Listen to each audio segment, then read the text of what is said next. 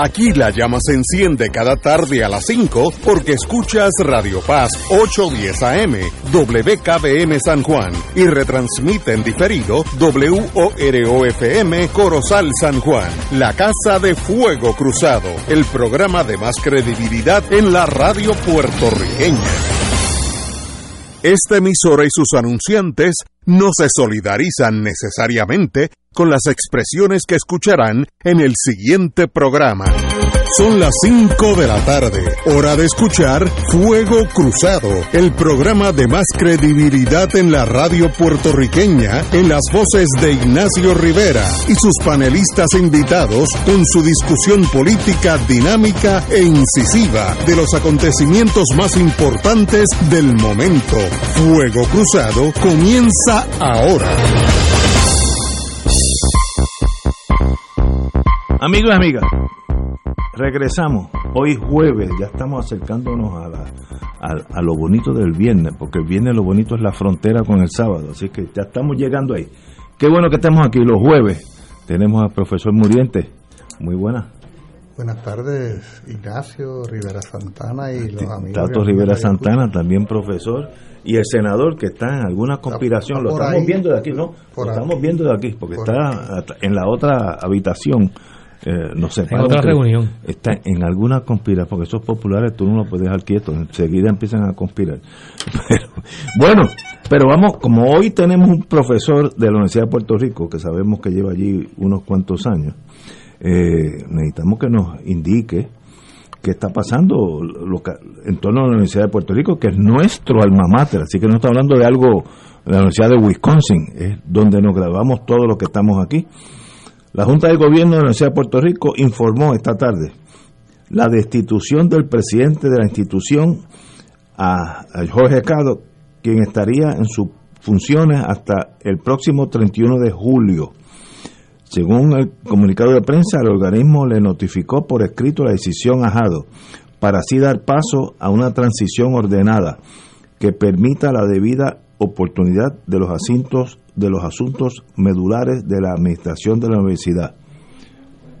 ¿Cómo, cómo tú lo traduces esas dos oraciones al español? ¿Qué, en otras palabras, ¿qué está pasando, compañero Muriente?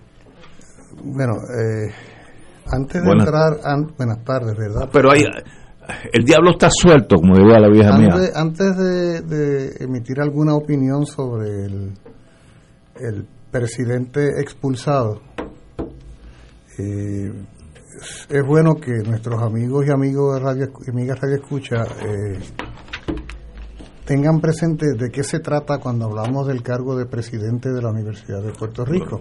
Pues, eh, buena, buen punto. Debemos, ¿Qué, es el, ¿Qué, es el, presidente de la universidad? Debemos recordar que la Universidad de Puerto Rico se rige por una ley eh, que es la ley de la Universidad de Puerto Rico del año 1966 que ha sido enmendada posteriormente ¿no? en varias ocasiones, aunque mantiene su naturaleza esencial, fue, fue aprobada bajo el gobierno dirigido por el Partido Popular Democrático bajo el gobernador Roberto Sánchez Vilella. Esa es la ley que rige los destinos en la universidad. Eh, la naturaleza administrativa que se establece en esa ley es altamente antidemocrática y excluyente de la comunidad universitaria como protagonista. ¿Qué es lo que estoy queriendo decir? Que la inmensa mayoría de los universitarios y las universitarias, le hace profesores, estudiantes y trabajadores, no tenemos nada que decir en materia de la gestión administrativa de la Universidad de Puerto Rico. Aunque se habla de comunidad universitaria, eso termina siendo una gran ficción en lo que tiene que ver con la dirección de la institución, porque la propia ley establece que va a haber un cuerpo compuesto en distintos momentos históricos desde la propia ley hacia acá por 10, 12, 14 personas apenas y esas personas van a ser las que van a dirigir la universidad. En la actualidad a esa institución se le llama Junta de Gobierno. Antes se llamó Junta de Síndicos, Consejo de Educación Superior, Pero básicamente el, el concepto es el mismo. que regula el vivir de la universidad. Si, si tuviéramos ante nosotros la ley universitaria a la que he hecho referencia, veríamos que de las menos de 20 páginas que comprende la ley, gran parte de las páginas y el articulado que está contenido en la ley se va en señalar las atribuciones que tiene la Junta de Gobierno, los poderes que tiene la Junta de Gobierno.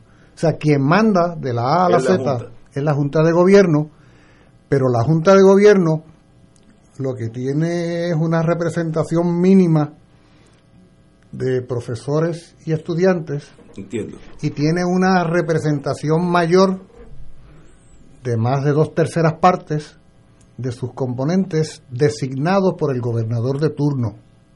De esa junta la mayoría es del gobierno, desde el gobernador. Exacto.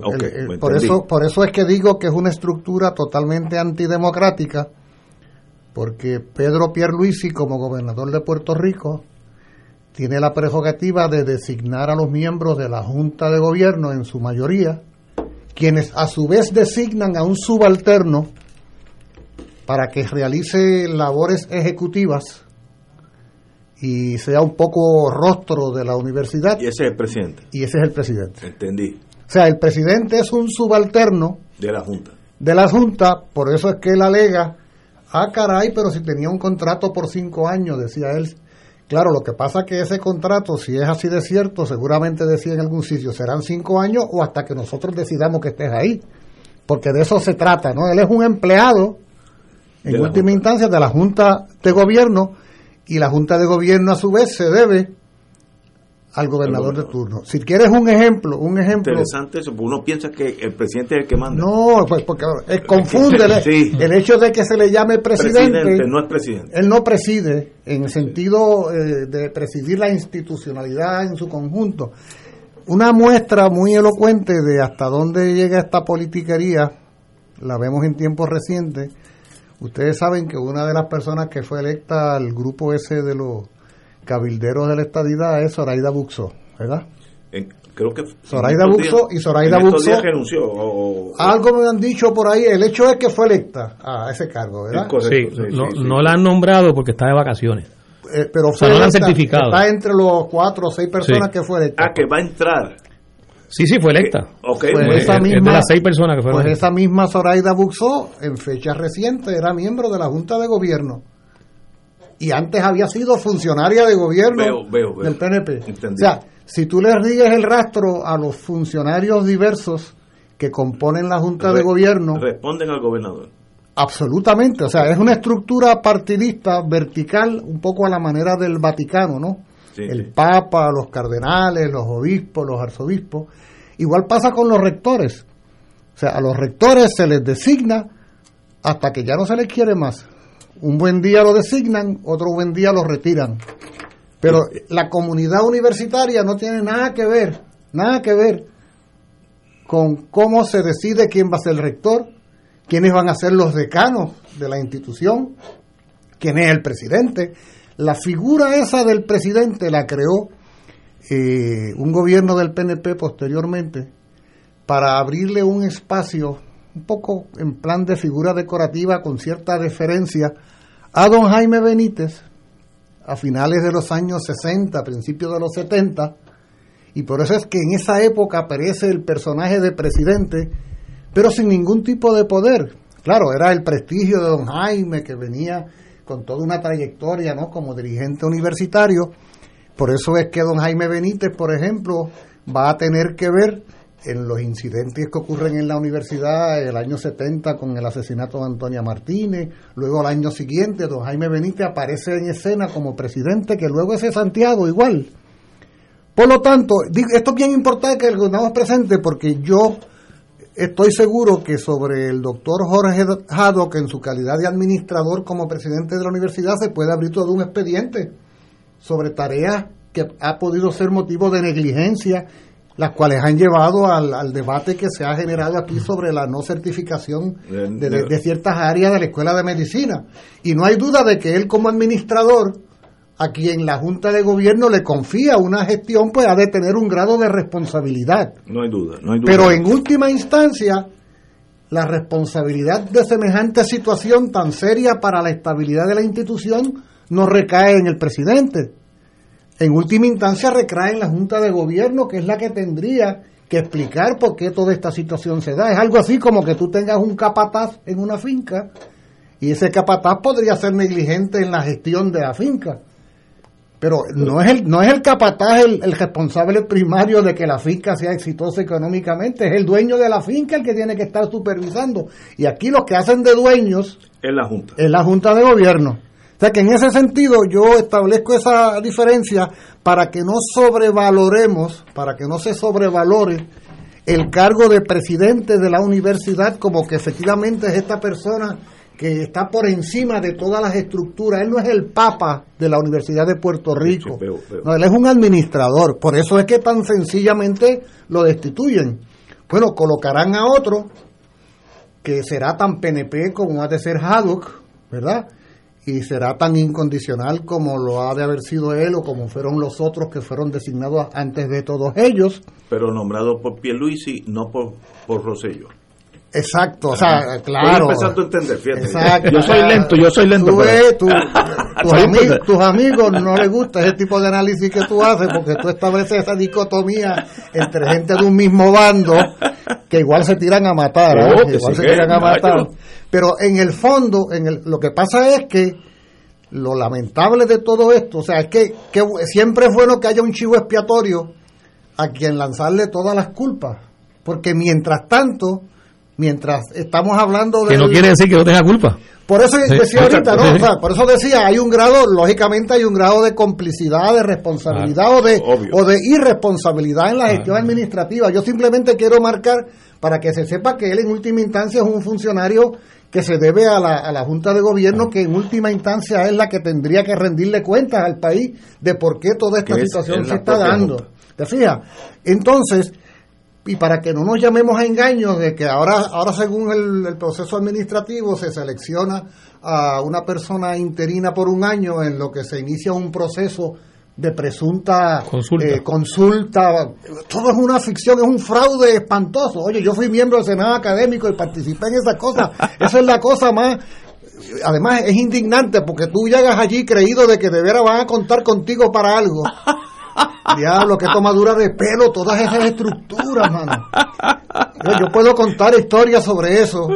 Algo así como que se crea un grupo para que se elija entre A, B y C para un cargo.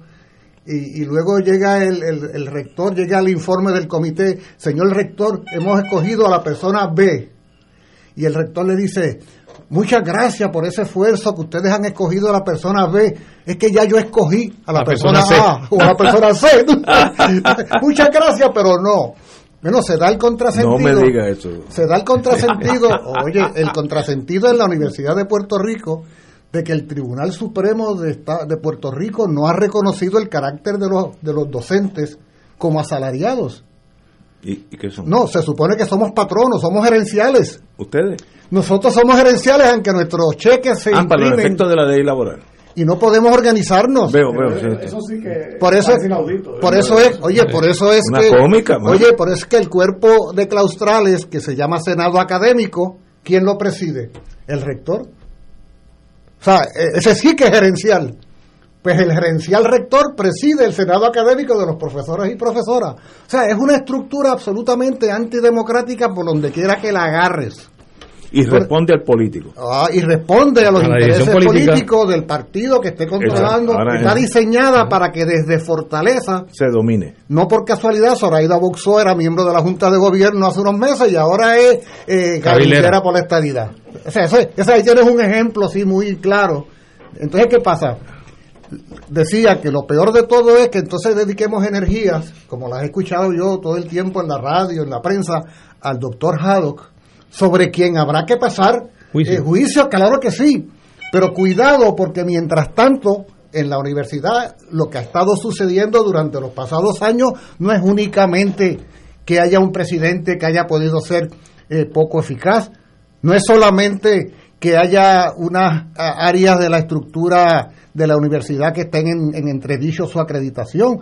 Es que el presupuesto mismo de la Universidad de Puerto Rico ha sido erosionado por la Junta de Control Fiscal y la estructura misma material de la universidad ha sido golpeada malamente. ¿Ah? ¿Qué ha tenido que decir esta Junta de Gobierno, este gobierno mismo, sobre toda esa situación? Que no sea mirar hacia el otro lado. Por lo tanto, cuidado con que estemos mirando un poco una punta del témpano, una cosa circunstancial que puede ser relevante, como de, efectivamente lo es, pero que no es sino una muestra de un problema mayor de la universidad. De hecho, en, en, en efecto, el, excelente, el presidente y la Junta de Gobierno, como tú destacas, Julio, no han defendido la universidad. No, no la han defendido en los momentos más difíciles por lo que ha atravesado la universidad frente a la Junta de Control Fiscal. Eh, y en la práctica no defenderla se suma el presidente, no la el presidente y la Junta de Gobierno. el, presidente es un funcionario de la Junta, como ha descrito Julio, y la Junta es la entidad que dirige y que se supone defienda a la Universidad de Puerto Rico. Pero ni la Junta ni el presidente han hecho un esfuerzo por defender la Universidad de Puerto Rico ante el ataque directo y brutal de la Junta de Control Fiscal que ha ido dirigido a cercenar el, presupuesto.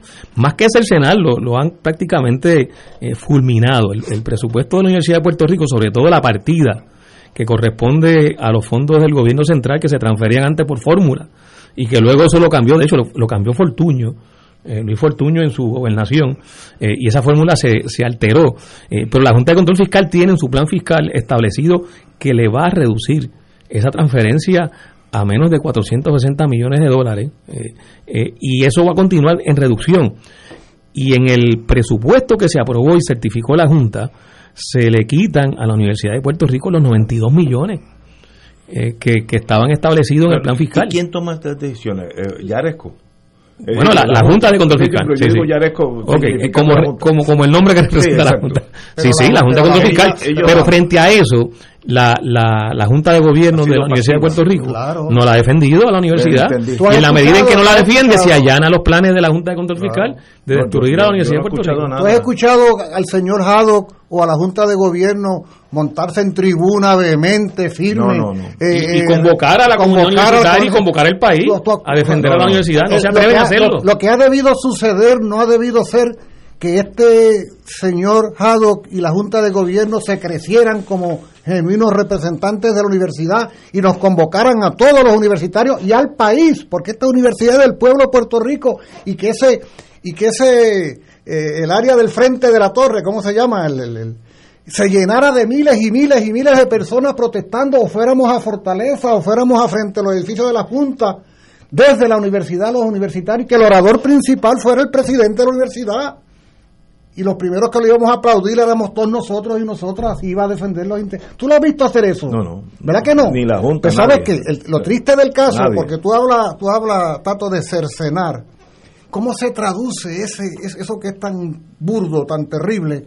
Pues eso se traduce en que cuando no hay presupuesto, fíjate, el recinto de Río Piedras de la Universidad de Puerto Rico se ha apreciado de ser desde hace años una universidad doctoral ¿Tú sabes lo que quiere decir una universidad doctoral? título de, que para tú poder ser docente de esa universidad tú tienes que tener un doctorado en algo, ¿verdad?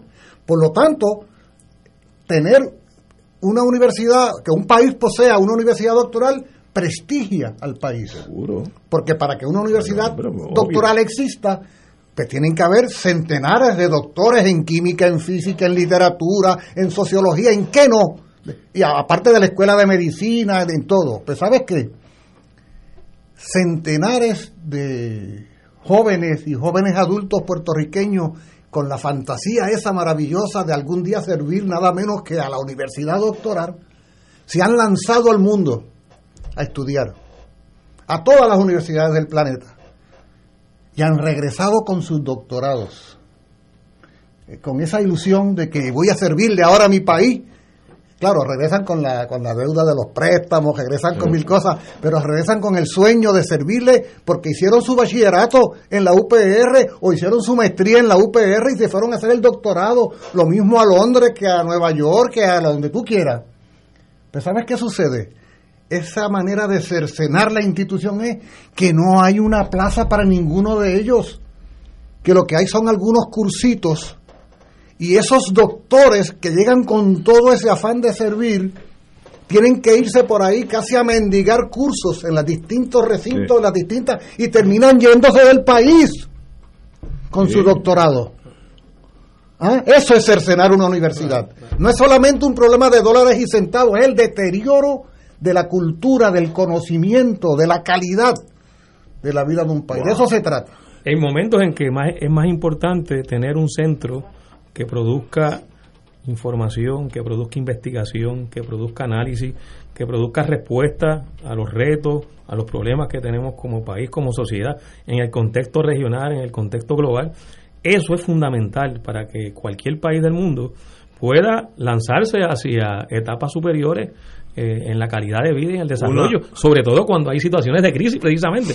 Y aquí la, la actitud de la Junta de Control Fiscal ha sido cortar eso, eliminar eso. costo. Eh, lo, ve como un costo, no lo ve como, como, una, inversión. Y lo inaudito, y con esto cierro porque sé que tenemos que irnos a la, a la pausa.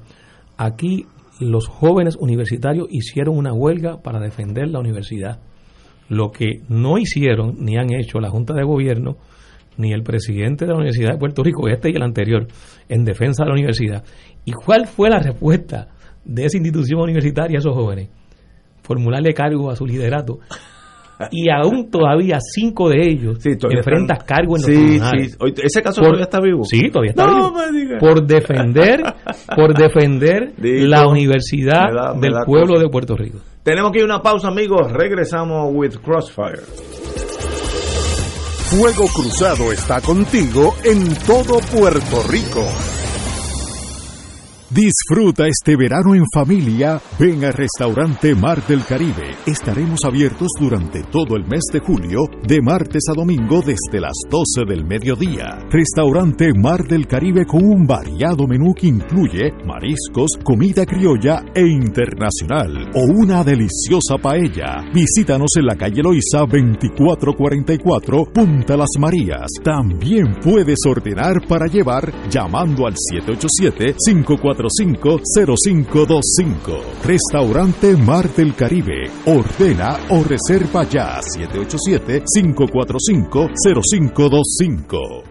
Soy Tamoa Vivas y estoy feliz de compartirles una buena noticia. Según la ley 302 del 2003, el segundo domingo de julio de cada año fue establecido en Puerto Rico como el día de reflexión sobre la moral y la familia. ¿No les parece una tremenda noticia para celebrar? Pues sí, lo vamos a celebrar en grande este domingo 11 de julio a las 3 de la tarde en el lado norte del Capitolio. Venga con su familia, amigos, iglesia, vengan solos en grupo o en caravana, porque vamos a celebrar. Allí estarán con nosotros Edwin Rivera Manso, Luis Roy, Lourdes Toledo, el payaso criollo y muchas sorpresas. Los espero este domingo, 11 de julio a las 3 de la tarde en el Capitolio. Radio Paz 810 te invita al viaje Egipto-Turquía del 3 al 19 de octubre del 2021. En Egipto visitaremos las pirámides y el Museo de la Civilización Egipcia en el Cairo. Viaje incluye crucero por el río Nilo desde Aswan, excursiones de Mombo, Etfu, Esna y Luxor, en Turquía llegaremos a Estambul con excursiones a las mezquitas, el Gran Bazar y un paseo por el río Bósforo. Visitaremos Ankara, Capadocia, Konya, Pamukkale, Efesos y la Casa de la Virgen María. Finalizaremos el viaje en Madrid. El viaje incluye boletos aéreos con Iberia, traslado en autobús privado, aire acondicionado y guía de habla hispana, hoteles cuatro estrellas, desayunos, almuerzos y cenas, excursiones y entradas descritos en el programa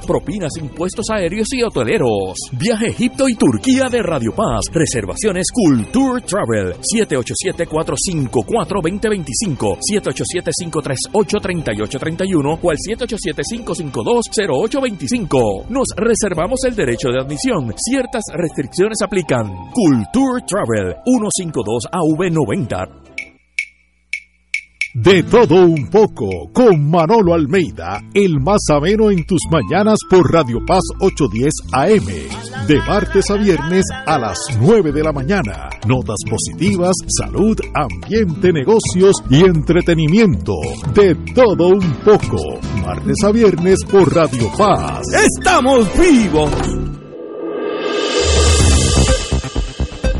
Y ahora continúa Fuego Cruzado.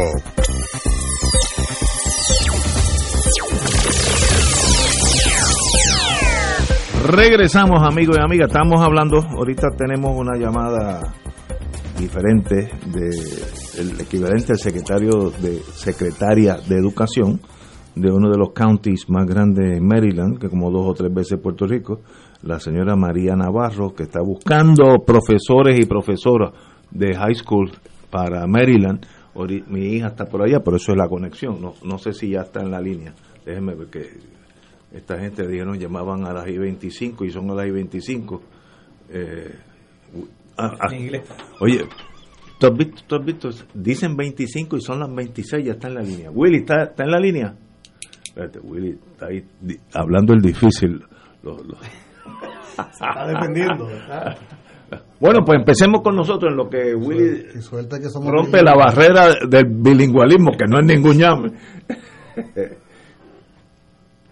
No, que Willy dice que sigamos hablando. Es que el, eh, compañero. El compañero Nadal Powell ha hecho un planteamiento aquí fuera del aire que es interesante. Sí, sí, bueno. Sí, porque eh, de hecho todo aquí nos... Ya está. Ok. Ah, ah, vamos al comentario por Sí, vamos, sí, no, no, estoy... Eh, good afternoon, uh, Madame Navarro. Are you on the line?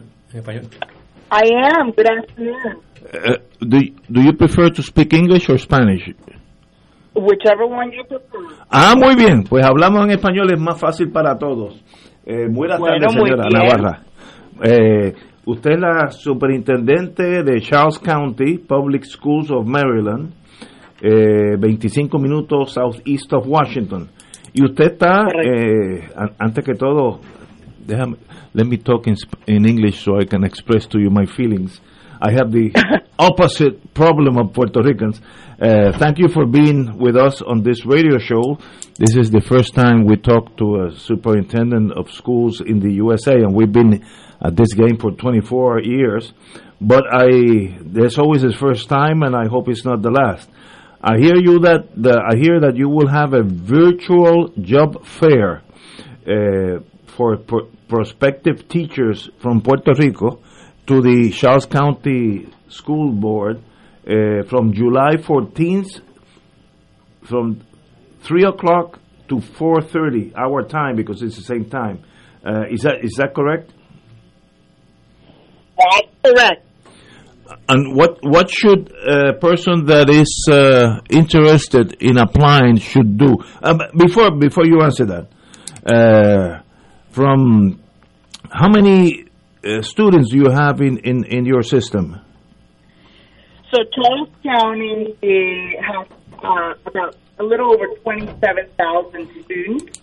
It is a school district that has a very um, bright suburban um, community, and it also, for those who like rural communities, it also has large rural communities. Uh, I hear that Charles County has 6.3 Hispanic or Latino population? Uh, the school system well, is a little bit higher. The student population is a little bit higher, inching towards about 10% of the student population. Wow, 10%, that's quite a, quite a bit. Uh, and why are you reaching to Puerto Rico for new teachers? Do you need them over there? We absolutely need teachers. We need teachers who can um, who really uh, can relate to our students and our growing Latino population. But we also are looking for excellent educators. So we're always looking for places where we can find excellent educators. And as we think about the importance of um, our students being able to see also a diverse workforce, uh, we're looking everywhere we can to bring talent to Charles County. And we think uh, that Charles County is a, an amazing and wonderful place to live. And uh, we want others to get to know us and potentially choose us as a permanent and not just employment, but also a place to live. What What are the main content areas? In other words, the areas of teaching that you're looking for. Well, I think we're interested in all content areas, all grade levels. Um, there's always an interest in um, the secondary um, content areas in mathematics, uh, teachers that have experience and background in special education, obviously, um, also teachers that have lots of experience with um, just teaching uh, across multiple uh, uh, areas, content areas.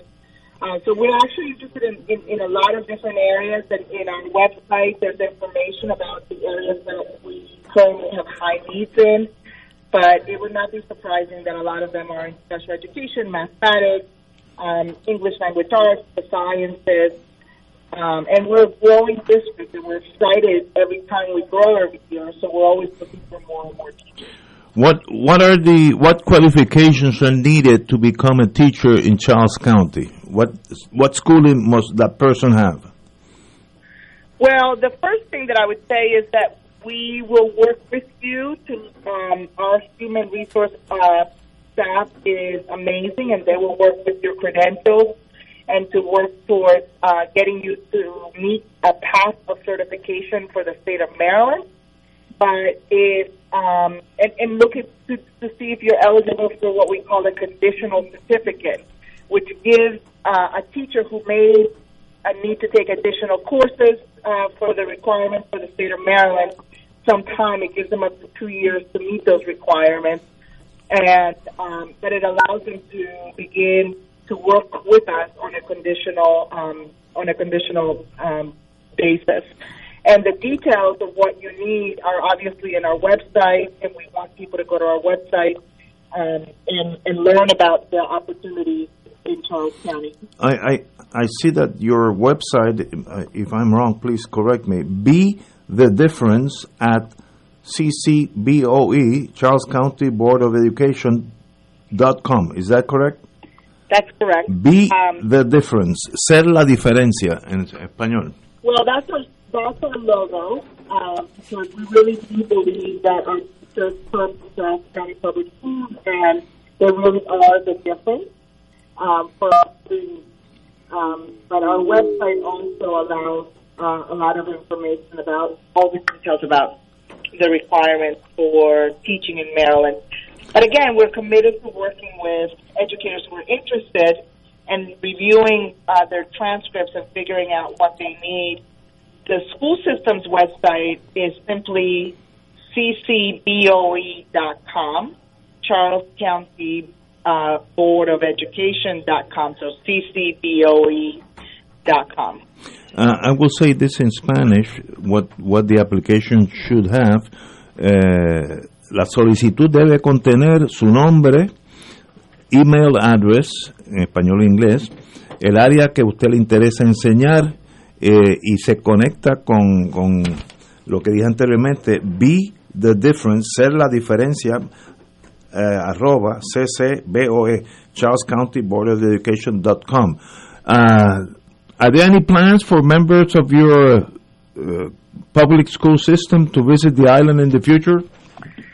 We have a team coming in I, in October to visit and recruit. We will be in, I believe, in San Juan, and then I think we'll be in Ponce.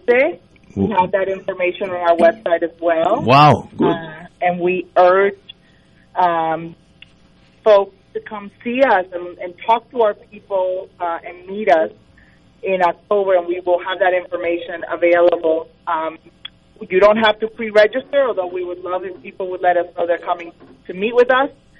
But um, we definitely want to go there and, and, and talk to prospective teachers. Uh, when that when that happens, October the fourth, let me know beforehand so I can make make announcements on, on the radio as to where will you guys uh, be meeting and and what time. And if I need to be the personal bodyguard of any of your chosen people, let me know and I will do it most gladly. Absolutely, thank you. I think I think we're gonna we're going to take that offer for sure. As as you know, I'm a graduate of the University of Maryland, so I have many roots over there. Oh, that's wonderful.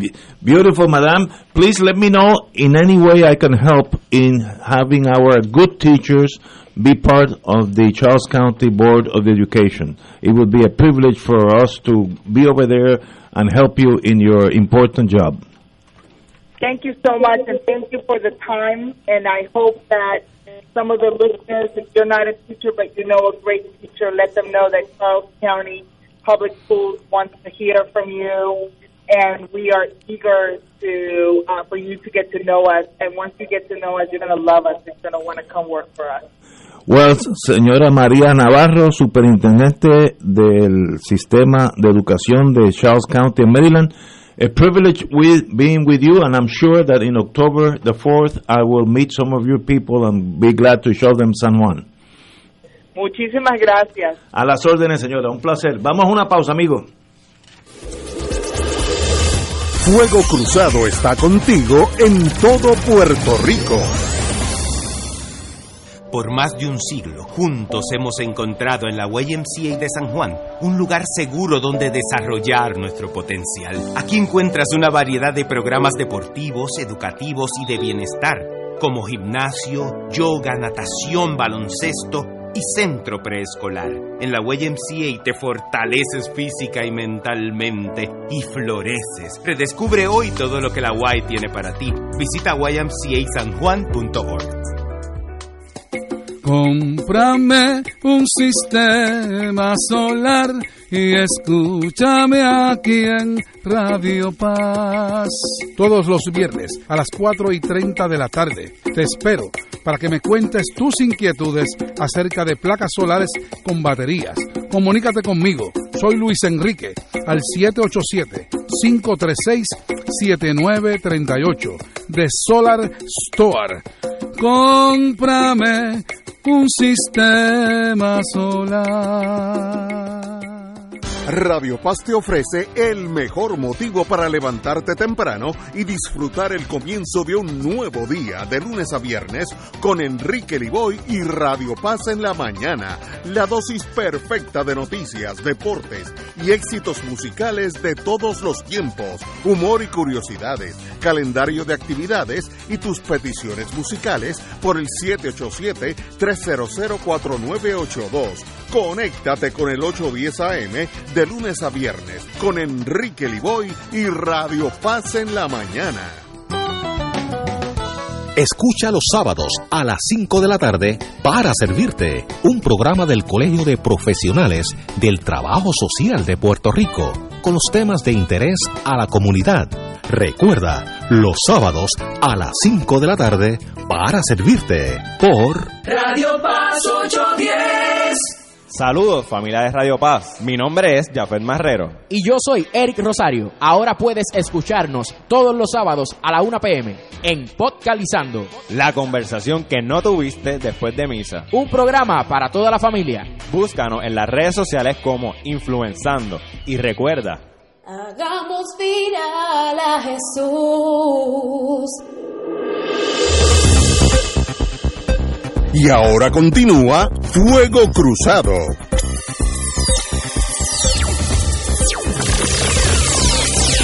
Amigos, aquellos que quieran más información sobre aquellos que son maestros o maestras y desean enseñar en el sistema público de Charles County, Maryland, que eso es ahí al lado, al lado de Washington.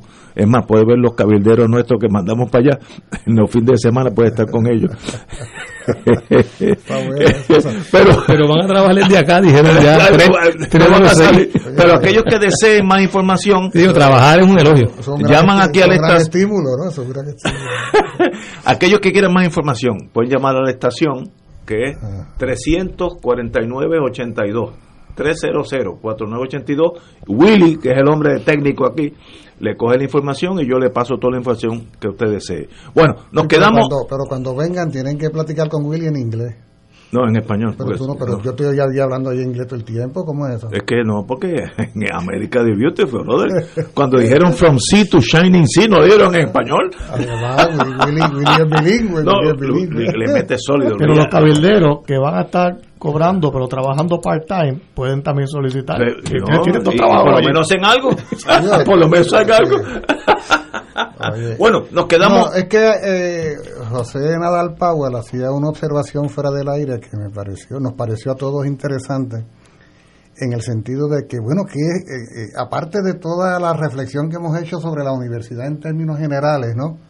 Que, que podría haber sido exactamente lo que ha sucedido para que sus compañeros de partido y de ideología, porque de eso se trata, ¿no? O sea, la Junta de Gobierno y el señor Haddock son del mismo combo. ¿Verdad? y, ¿Y cómo se explica una expulsión tan fulminante si no ha habido, aparte del debate que ha habido sobre el tema de las acreditaciones, que no, no es menos relevante, no ha habido una situación así como decir una garata, ¿no? Una inmensa pelea, una, una controversia mayúscula y pareciera casi como sorpresivo. ¿Qué ha podido suceder? Entonces acá estábamos especulando de que después de todo el señor Haddock, el doctor Haddock fue designado como presidente de la Universidad de Puerto Rico bajo la administración de, de Ricardo Rosselló, ¿verdad?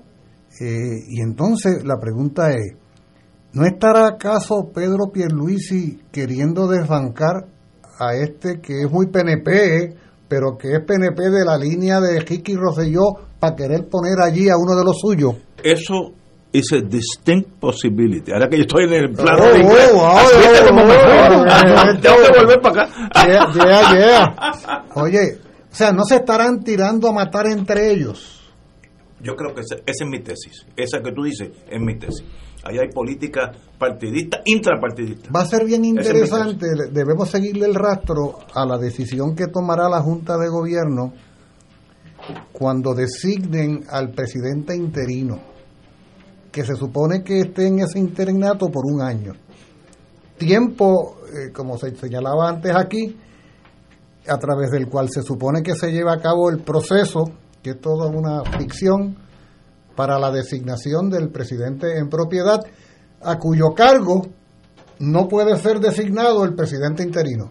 Esa es una de las condiciones. Pero que es una convocatoria pública, ¿no? Porque me, parece que cuando Haddock fue designado presidente, como parte de ese tipo de convocatoria, no estoy diciendo que, sean buenas o no, o no pero me acuerdo que hubo ese proceso, ¿no? Se juega un juego. Supuestamente un proceso de consulta donde se someten candidatos, Pero según, según la ley universitaria, la Junta de Gobierno de ninguna manera está obligada a acatar la recomendación que se haga sobre la terna o el grupo de precandidatos. Mm. O sea, tú puedes, yo te puedo aceptar como candidato, pero de ninguna manera estoy obligado ni siquiera a explicarte por qué no te seleccioné sino que la Junta soberanamente elegirá y designará a la persona que entienda. Esa es, una de las prerrogativas que le concede la ley. universitaria. Por lo tanto, hay que estar atento a ver quién va a ser la persona que va a estar fungiendo de presidente por un año mientras se hace la selección de quién va a ser el presidente eh, por los años que sea posteriormente, eh, para poder confirmar o, o, no esa premonición que tenemos nosotros aquí de que se trata de una batalla campal entre los PNP para el control de la universidad. Más allá de los problemas que aquí hemos señalado que son reales y verdaderos, más allá de las deficiencias que pueda haber tenido el doctor Haddock, quien yo honestamente no sé si le, se le mantendrá su salario tan jugoso de 240 mil dólares al año, lo que sí sé es que se le prometió como parte del contrato que regresa a la docencia como catedrático, que es el rango más alto posible para un profesor, para un docente. y sin pasar por los profesores. Oye, oye, yo soy. Que tiene que pasar los demás. Oye, yo soy, yo soy catedrático. Pero lleva una vida. Pero no, no, no, pero lo que quiero decir no es cuánto lleve llegar a ser catedrático, mano, y, tratar de ser alpinista para subir el Everest se parece. No te creas, o sea, eh, llegar a ser... No, no, la, la, la, la, complejidad que supone alcanzar el rango de catedrático de la Universidad de Puerto Rico es algo muy serio. Y a este señor... De, de paracaídas. no, a él se incluyó en el paquete de las promesas contractuales. Wow. Algo como lo que le pasó a Ricky Rosselló con la plaza que le dieron en la escuela de medicina. ¿Te acuerdas? Así cualquiera. Ah, ¿verdad? Que ¿No te una, beca y nunca dio un tajo de la beca. Eso es verdad. No, no, él era, él era profesor. No, no, no. no, tenía plaza una, una oficina al lado de él era de una profesora, una doctora, vecina mía. Nunca lo vio Ah, no, no, ni una vez. Cosa, pero, ni una vez. Pero le pues, pidiendo mucho. No, es un fraude, es un fraude desde el principio. pero eso, la, la, doctora me dijo, yo nunca lo vi, nunca, ni una vez, ni en el parque, ni en la cafetería, nunca lo vi. ¿Qué clase de becas son esas? Pues yo quiero una de esas también. Yo lo último que diría, Ignacio, un poco eh, retornando a lo que el compañero Rivera Santana, esa palabra que tú usaste del de estafajar, ¿no? De, cercenar. Cercenar. O sea, la, aquí le hablamos al país entero, ¿no? más allá de, líneas político-partidistas o demás. Y, la verdad es que el llamado sería a crear conciencia sobre eh, la cosa tan valiosa que se nos están que nos están destruyendo. aquí hay cientos de miles de familias que, que han tenido la tremenda experiencia maravillosa de que algunos de sus hijos e hijas o algunos de sus parientes hayan estudiado en la Universidad de Puerto Rico. Hay miles de compatriotas nuestros que nos están escuchando que son egresados de un recinto universitario de la Universidad de Puerto Rico que, saben lo, el, valor que, representa oh, una institución. Y lo que ha representado para, en lo personal, en lo profesional. Más que centenaria, mano. Una institución más que centenaria. Desde 1903 existe la Universidad de Puerto Rico y ha ido creciendo y desarrollándose y ahora quieren destruirla. Esto no tiene esto no tiene perdón. ¿Por qué? Porque nadie es loco. ¿Por qué quieren destruirla? Esa, e-, esa, premisa tuya es bien importante. ¿Qué? Esa, la respuesta a esa pregunta pasa por el interés de destruir los fundamentos mismos de la sociedad puertorriqueña. Quien pretende destruir una universidad que es eh, eje principal del desarrollo cultural de una sociedad, lo que está queriendo destruir no es solo la institución académica, sino destruir al país mismo, flaquearlo, maltratarlo, golpearlo, ningunearlo. ¿Pero para qué? ¿Cuál es el plan? Porque tú no haces esas cosas just for fun. Bueno, hay varias, hay varias razones. O sea, el, el, intento de destruir la Universidad de Puerto Rico responde por un lado. De acuerdo con Muriente. De eso brincas al país. Sin una universidad central, el país no existe. Porque hay un interés, hay un interés ideológico, hay, hay, un odio a la Universidad de Puerto Rico. Eh, en unos sectores que la han visto como una institución que afecta que afecta sus intereses políticos, ideológicos, eh, porque es una institución que a lo largo de su historia ha reafirmado la capacidad de los puertorriqueños como pueblo y como nación de gestar proyectos estratégicos como es el proyecto de la Universidad de Puerto Rico. Y la universidad es una pieza vital de nuestro desarrollo, como lo, lo ha sido en otros países del mundo y lo sigue siendo. De hecho, hay países que en momentos de crisis lo que han hecho es crear más universidades públicas. Fue el caso de Singapur en el 2000, con la crisis eh, hipotecaria en el 2008. Eh, en lugar de implantar un plan de austeridad que recortar el gasto público en la educación, lo hizo al contrario creó nuevas universidades eh, auspiciadas por el Estado. Eh, y aquí a la universidad se ha visto como, como un, enemigo de esos sectores ideológicos, eh, políticos, y hay que decirlo, se, se incrementa, arrecia ese odio cuando gobiernan gobernadores y administradores del Partido Nuevo Progresista, que siempre han visto la universidad como un enemigo a su interés y a su proyecto histórico o político, mejor dicho, de la de la integración o de la asimilación. Eh, eso por un lado. Eh, por otro lado, hay unos sectores que les interesa ocupar el espacio que dejaría la Universidad de Puerto Rico, que son sectores vinculados a las universidades privadas y al sector privado, que les interesa ocupar ese espacio. Claro, hay un interés en, la sociedad capitalista en que vivimos, hay unos intereses que buscan es sustituir, y lo pongo entre comillas porque eso es una falsa aspiración, pero sustituir a la Universidad de Puerto Rico con sus instituciones privadas. Así que hay otro vector ahí que está operando en esa dirección. Bueno, y el último es el de la Junta de Control Fiscal, porque la Junta de Control Fiscal lo que ha hecho es generar una síntesis eh, de esos vectores y de esos procesos que venían ocurriendo en Puerto Rico contra la universidad, y finalmente los plasma en sus planes. Eh, pero la Junta es muy clara, incluso en la forma eh, a mi juicio, con un gran desparpajo que lo, expresan en los planes fiscales. Ellos hacen referencia a que la Universidad de Puerto Rico tiene que ser como ocurre con las universidades en Estados Unidos. O sea, hasta ese nivel llega la, obsesión ideológica. No puede haber una universidad del Estado en Puerto Rico, una universidad pública que tenga la preponderancia, el peso, eh, la productividad que ha tenido la Universidad de Puerto Rico desde la perspectiva de la Junta de Control Fiscal. Eso no puede ser, eso lo tiene que hacer, eso lo tiene que compartir. En todo caso, en el mejor escenario desde la perspectiva de la Junta de Control Fiscal, con los sectores privados que también manejan la, educación privada eh, universitaria.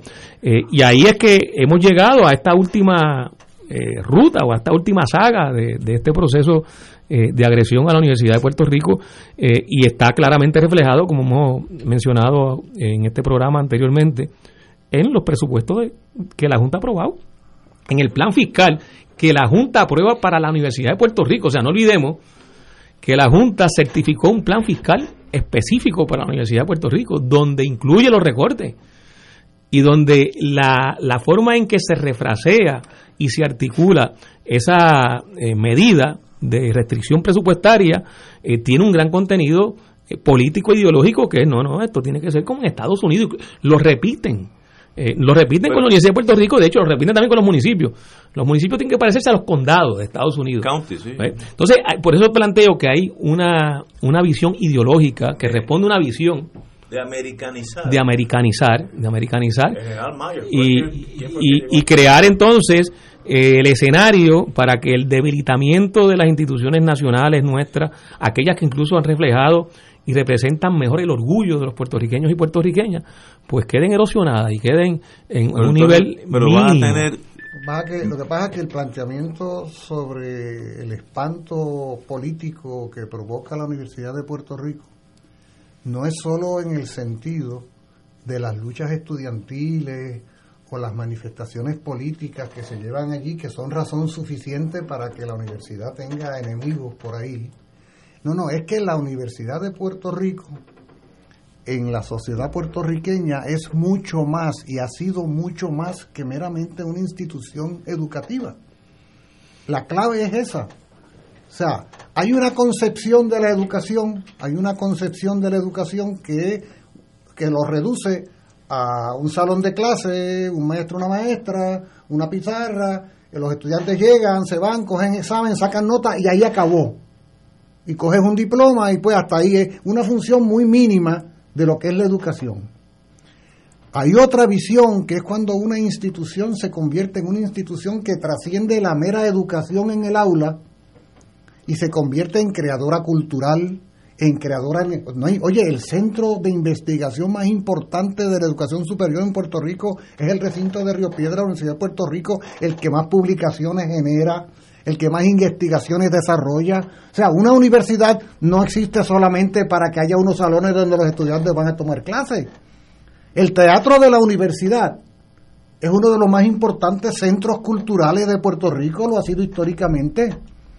¿Te fijas? O sea, la Universidad de Puerto Rico tiene un impacto en la vida toda del país que va más allá de meramente tomar clases. Es cultura, es nacionalidad, es patriotismo. ¿Ah?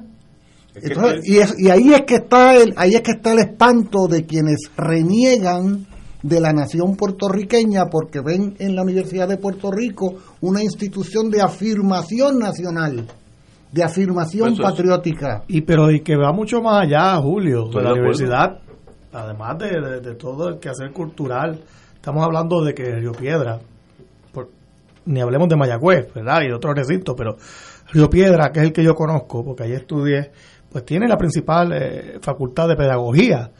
Ahí está la escuela de arquitectura, la escuela de derecho, eh, la cantidad de profesionales que salen de ahí, el, la facultad de ciencias naturales, eso es una cosa eh, lo más cercano, lo más cercano y no estoy mencionando los ingenieros que se hablan de Mayagüez, lo más cercano a una biblioteca nacional puertorriqueña es la biblioteca Lázaro del recinto de Río Piedra, por ejemplo.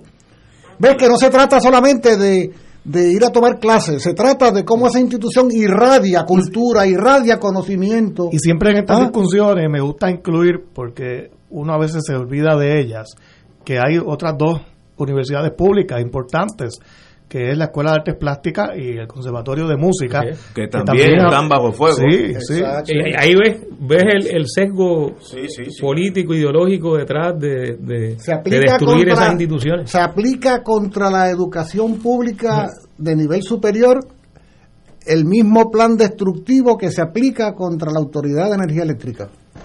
Es la misma idea de privatizarlo todo y achicarlo todo y disminuirlo la todo. La universidad también es el recinto de ciencias médicas que se mencionó ahorita.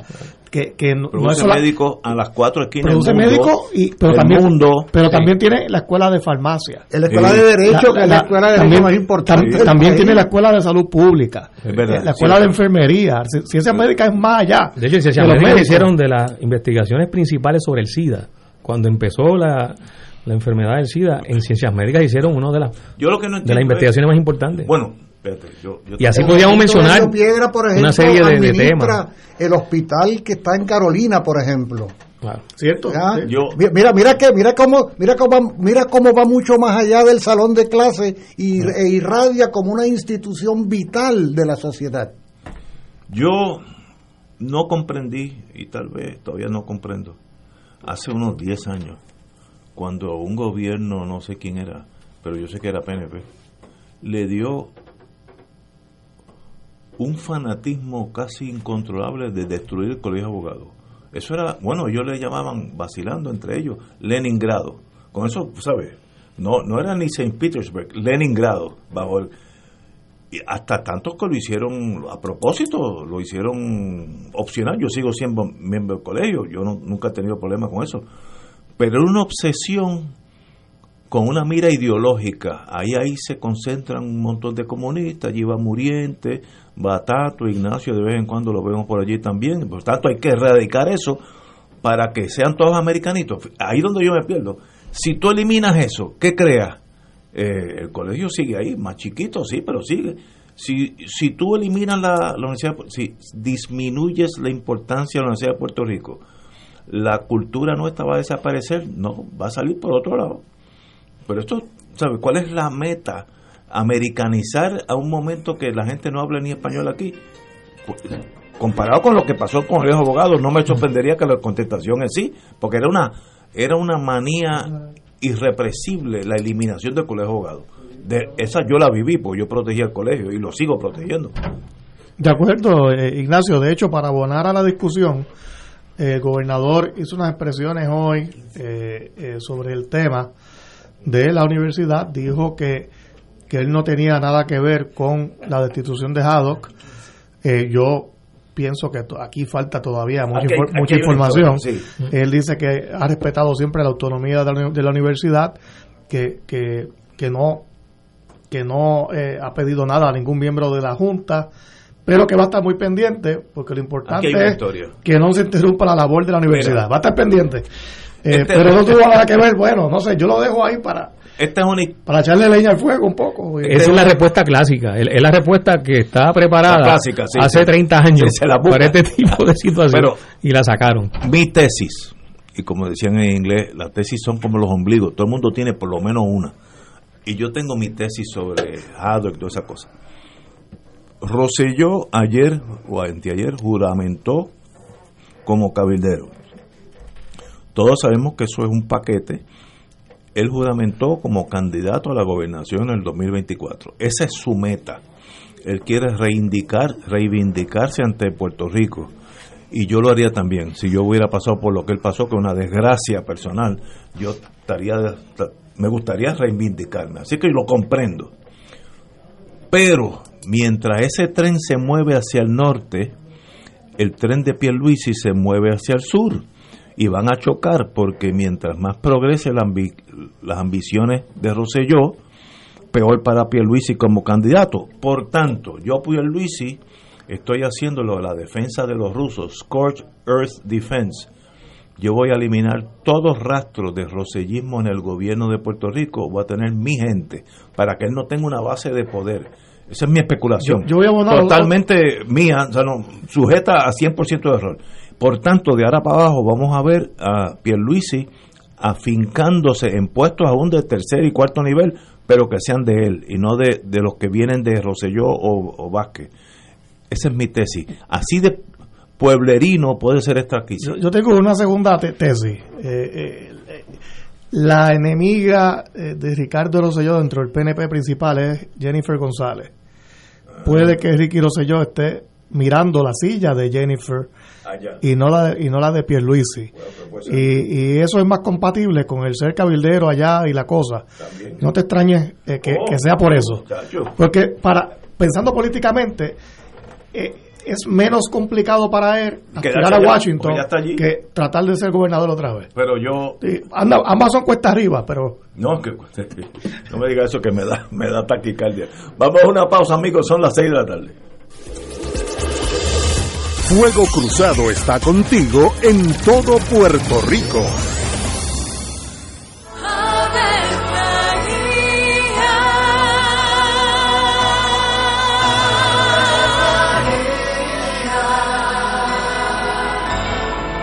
El ángel del Señor anunció a María. Y ella concibió por obra del Espíritu Santo. Dios te salve María, llena eres de gracia, el Señor es contigo. Bendita tú eres entre todas las mujeres, y bendito es el fruto de tu vientre Jesús. Santa María, Madre de Dios, ruega por nosotros pecadores, ahora y en la hora de nuestra muerte. Amén. He aquí la esclava del Señor. Hágase en mí según tu palabra. Dios te salve María, llena eres de gracia, el Señor es contigo. Bendita tú eres entre todas las mujeres y bendito es el fruto de tu vientre Jesús. Santa María, Madre de Dios, ruega por nosotros pecadores, ahora y en la hora de nuestra muerte. Amén. Y el Verbo se hizo carne. Y habitó entre nosotros. Dios te salve María, llena eres de gracia, el Señor es contigo. Bendita tú eres entre todas las mujeres, y bendito es el fruto de tu vientre Jesús. Santa María, Madre de Dios, ruega por nosotros pecadores, ahora y en la hora de nuestra muerte. Amén. Ruega por nosotros, Santa Madre de Dios. Para que seamos dignos de alcanzar las promesas de nuestro Señor Jesucristo. Oremos. Derrama, Señor, tu gracia sobre nosotros, que por el anuncio del ángel hemos conocido la encarnación de tu Hijo, para que lleguemos por su pasión y su cruz a la gloria de la resurrección, por Jesucristo nuestro Señor. Amén. Gloria al Padre, al Hijo y al Espíritu Santo. Como era en un principio, ahora y siempre, por los siglos de los siglos. Amén. Se solicitan donantes de sangre de cualquier tipo para el paciente Jorge Ramos Pérez. Los donantes de sangre deben llamar al Banco de Sangre de Puerto Rico frente al Hospital Auxilio Mutuo con la señora Ortiz. Es coordinadora para las citas en el Banco de Sangre 787-751-6115 extensión 615. Aquí la llama se enciende cada tarde a las 5 porque escuchas Radio Paz 810 AM, WKBM San Juan y retransmite en diferido WOROFM Corozal San Juan, la Casa de Fuego Cruzado, el programa de más credibilidad en la radio puertorriqueña.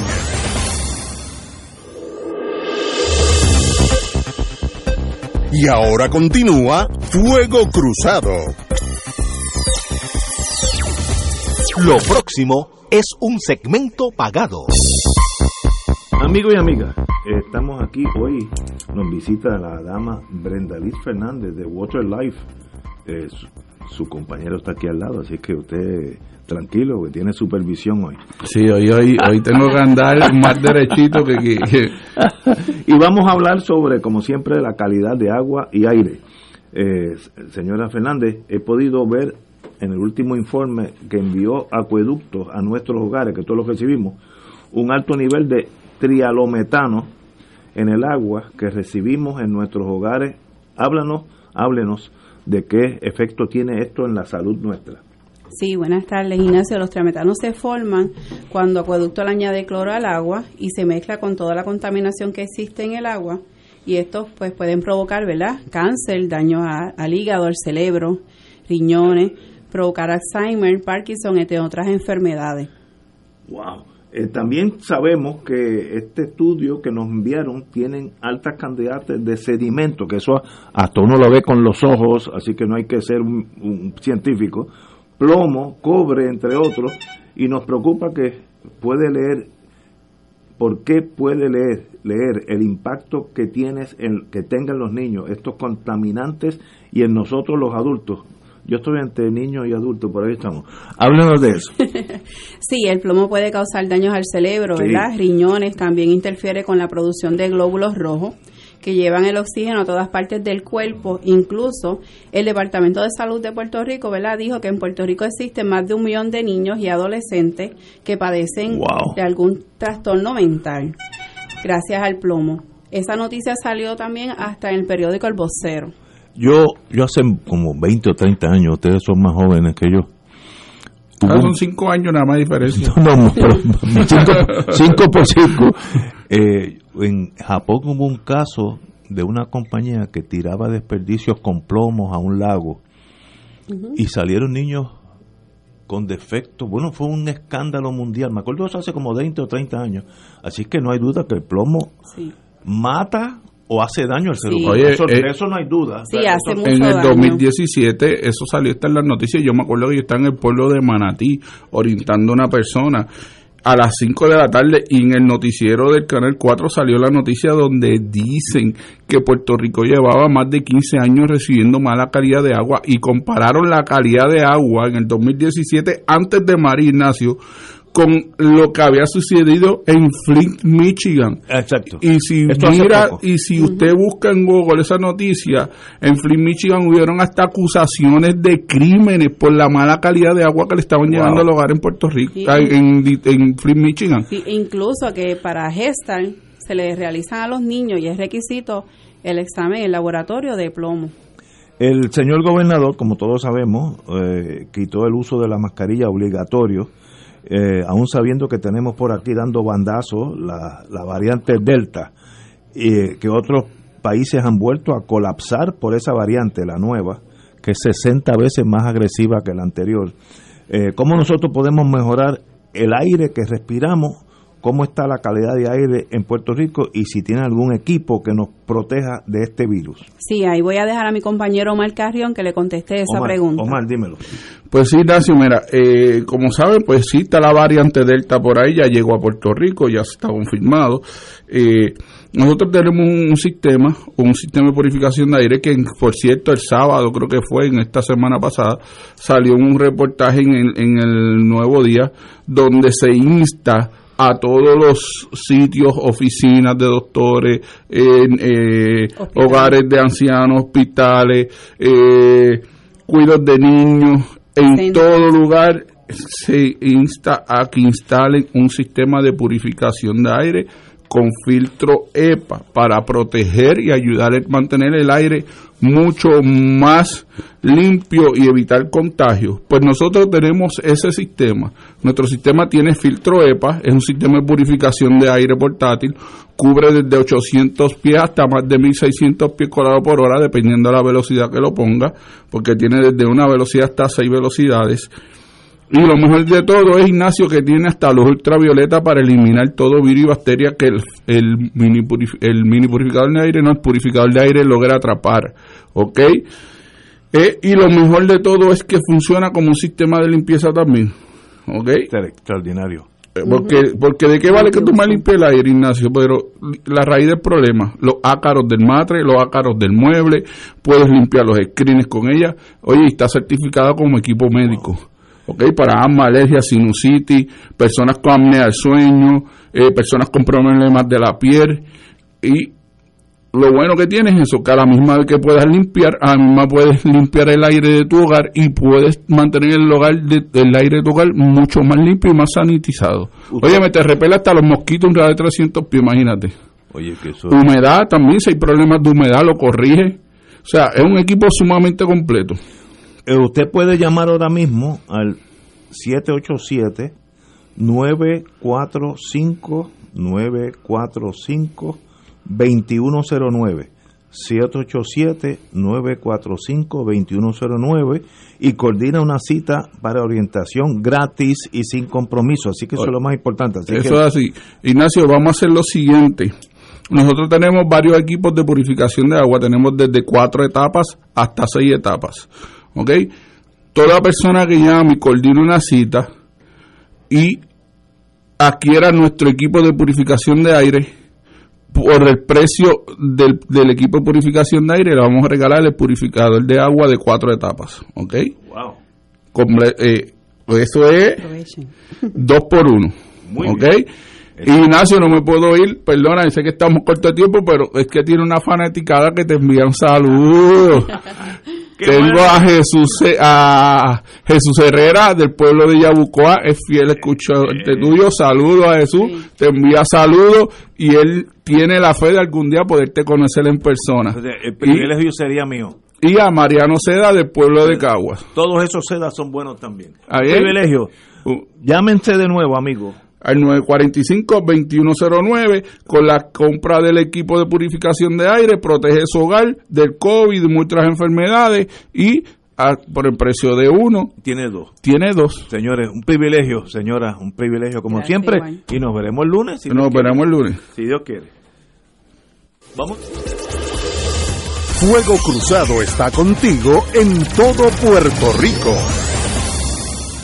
Soy Tamoa Vivas y estoy feliz de compartirles una buena noticia. Según la ley 302 del 2003, el segundo domingo de julio de cada año fue establecido en Puerto Rico como el día de reflexión sobre la moral y la familia. ¿No les parece una tremenda noticia para celebrar? Pues sí, lo vamos a celebrar en grande este domingo 11 de julio a las 3 de la tarde en el lado norte del Capitolio. Venga con su familia, amigos, iglesia, vengan solos en grupo o en caravana, porque vamos a celebrar. Allí estarán con nosotros Edwin Rivera Manso, Luis Roy, Lourdes Toledo, el payaso criollo y muchas sorpresas. Los espero este domingo, 11 de julio a las 3 de la tarde en el Capitolio. Oro 92.5 te invita al viaje Ruta del Vino España y Portugal del 21 de noviembre al 13 de diciembre del 2021.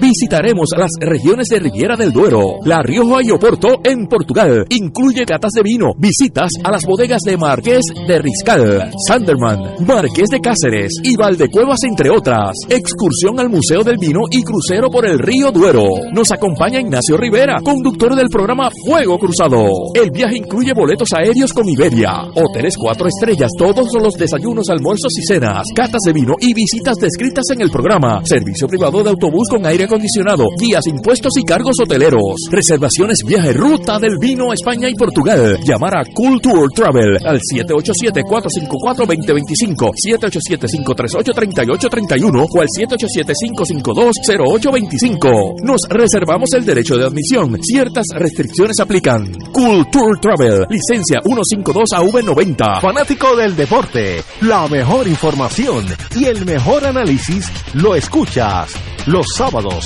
a las 2 de la tarde por Impacto Deportivo con Javier Sabat y el más completo elenco en deportes por Radio Paz 810 AM y en las redes sociales Facebook, Impacto Deportivo, Radio PR, Twitter e Instagram, Impacto underscore Deport. Juntos, impactando el deporte nacional.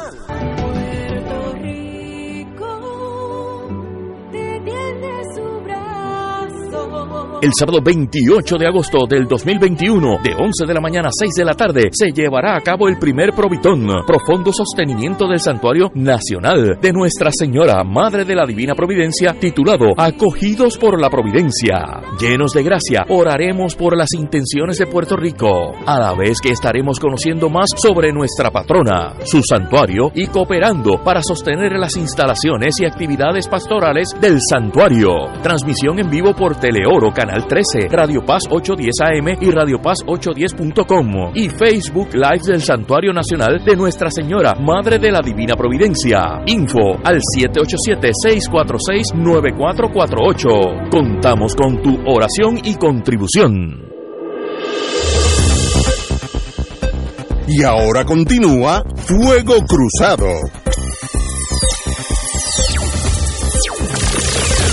Como tú eres planificador, tienes mucho prestigio en ese mundo. Desde que yo tengo uso de razón, siempre ha habido una crisis con disponer de las gomas usadas. Y en unos, yo diría, unos 70 años, el problema está igual, ahora peor porque hay más carros, etcétera. Eh, no hay solución a ese problema estamos esperando, a la Guardia Nacional la está recogiendo ahora, yo no sé, se cobra un, un dinero por cada goma que uno compra para disponer de ella, pero eso es dinero que va a comprar carros para los políticos, imagino, porque para las gomas no es. Eh, ¿Qué crisis, desde el punto de vista de planificación, que uno pasa con ese problema que no ha cambiado en los últimos 70 años? Hay formas, hay tecnología, hay experiencia que se han hecho, se ha hecho en otros países para manejar lo que representa eh, los residuos de los neumáticos o la goma de los carros, eh, que son millones al año las que se, se, lanzan o se, o se supone que se dispongan adecuadamente de las mismas. Eh, hay una ley en Puerto Rico, la ley de, de reciclaje, que es una de las leyes menos observadas probablemente en los últimos 20 o 30 años. ¿No existe? En la práctica no existe. Esa ley cuando se, se crea en la, a principios de la década del 90 establecía que se iba a alcanzar el reciclaje del 35% de todos los residuos sólidos en Puerto Rico antes del año 2000.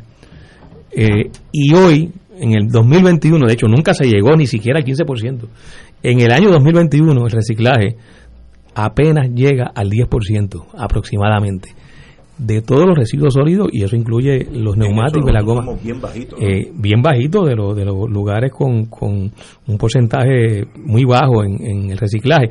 Y, y, en general lo que es el manejo de, la, de los residuos que, es un concepto todavía mucho más amplio es tratar de, de lograr primero que haya la reducción en la generación. Eso de hecho es política pública tanto en Estados Unidos como en Puerto Rico es reducir reusar y reciclar. Esa, es la estrategia. Reducir, reusar y reciclar. Con la goma de los carros eh, tenemos un agravante adicional. Es que se están trayendo gomas de Estados Unidos a Puerto Rico. Gomas usadas. Eso por año eh, ha sido uno de los factores que también incrementa para, para, revenderla en ah, Puerto Rico. Este, e, eso tiene un mercado, tiene un mercado y, y entonces al, al, al volumen de gomas que se genera, eh, normalmente por el uso de los vehículos se añaden las que se traen ya, eh, usada de, Estados Unidos. Y un poco servimos de, vertedero de gomas usadas de Estados Unidos que nos las traen para acá. Eh, y eso no, no se está atendiendo con, responsabilidad pero tampoco se ha hecho eh, por lo menos uno no observa. Yo no he leído y si existen esos estudios y esas propuestas pues pues que me las presenten pero yo no he leído ni he visto un plan reciente que atienda cómo desarrollar una industria o una actividad económica que maneje la goma de los carros. Porque la goma se puede convertir en muchísimos productos. Eh, se usa para, de hecho, eh, combinarla con el asfalto y, pavimentar. Este, se usa como piso. En, de hecho, se, desarrollaron en Puerto Rico en un momento determinado eh, unas pequeñas empresas que convertían la goma de carro en, en unos productos que se usaban como piso. de goma para parques de niños. Pero, pero entonces la materia prima no les llegaba. Pero ahora sobra. Porque hay un desfase. es, que, porque es que es el desfase. Siempre sobraban los neumáticos, pero no llegaban a, donde la empresa que lo necesitaban. Entonces, esa, esa falta de integración de una estrategia coherente, donde se ponga todo en función de manejar ese, ese problema, pues eso es lo que no ha ocurrido. Y mientras eso no ocurra, el país, la geografía nuestra, Ignacio, no tiene capacidad para manejar eh, el millón y medio, creo que es de gomas que se desechan anualmente en Puerto Rico. O sea, no hay espacio para acomodar un millón y medio de, gomas. Creo que es más. Estoy siendo un poco más conservador. Tú, que mencionas lo de igual, perdóname, este José, igual con los residuos sólidos en Puerto Rico se generan anualmente 8.500 toneladas de residuos sólidos anualmente. Es de las tasas más altas per cápita en el mundo, sobre 4.5 libras de residuos sólidos por persona. Pero eso es falta de educación que no enseñan a no, no, no generar tanta desperdicio. Es principalmente un, un problema de política pública mal instrumentada o no instrumentada, no implantada, porque la política pública se ha, se ha configurado, no se ha podido implantar, pero se ha configurado, eh, donde no se ha logrado eh, acercar la, la, política pública y los mecanismos para que, para que se implanten a lograr esas tres estrategias que mencionaba ahorita. O sea, hay que reducir la generación. Eso tiene que ver con educación, pero tiene que ver también con procesos económicos. Eh, por ejemplo, en algunos países se han adoptado medidas para que el fabricante sea responsable del ciclo de vida del producto completo. Un fabricante produce X producto, una nevera. No es responsable del ciclo de vida de la nevera. Eh, la vendió. Y quién es responsable del ciclo de vida de la nevera, el consumidor, que, después tiene que disponer de ella, que en última instancia quien asume la responsabilidad es el gobierno y, es el, servicio público, o sea, la, institucionalidad pública. Eh, entonces, las estrategias tienen que ir dirigidas a reducir la generación de residuos sólidos, hay recomendaciones como reducir los empaques, hay muchos productos que el volumen mayor del producto son empaques y no el producto en sí. Eh, que viene en una bolsa y, de, y la bolsa está dentro de una caja y esa caja está dentro de otra bolsa. Nada de eso tiene sentido para lo que es el servicio o el uso que se le va a dar a ese producto. Pues hay países que han establecido estrategias para eliminar los empaques innecesarios en los productos.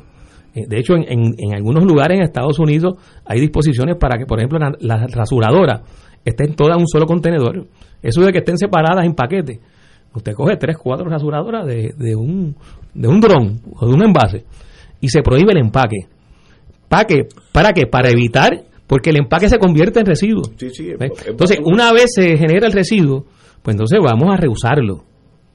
Eh, y el residuo se puede reusar porque tenemos ante nosotros materia prima, o sea, eh, hay plástico, hay metales, eh, bueno, goma, hay fibras, lo que uno pueda imaginarse, incluso metales muy importantes en términos de valor económico. Los productos electrónicos tienen, una gran cantidad de, metales que son importantes, pero eso en Puerto Rico ahora mismo no hay, no hay, un establecimiento, una industria que coja los productos electrónicos y los transforme en otros productos. Y, y esa materia prima la convierta en materia de valor. Entonces la saca de la corriente de desperdicio, no llega al vertedero y la convierte en un producto que además genera actividad económica. O sea, hay una serie de, recomendaciones y estrategias que se pueden seguir eh, y finalmente eh, el reciclaje, eh, que es también coger entonces ya productos elaborados que terminaron su vida útil y se convierten en otros productos a través de procesos manufactureros, industriales incluso.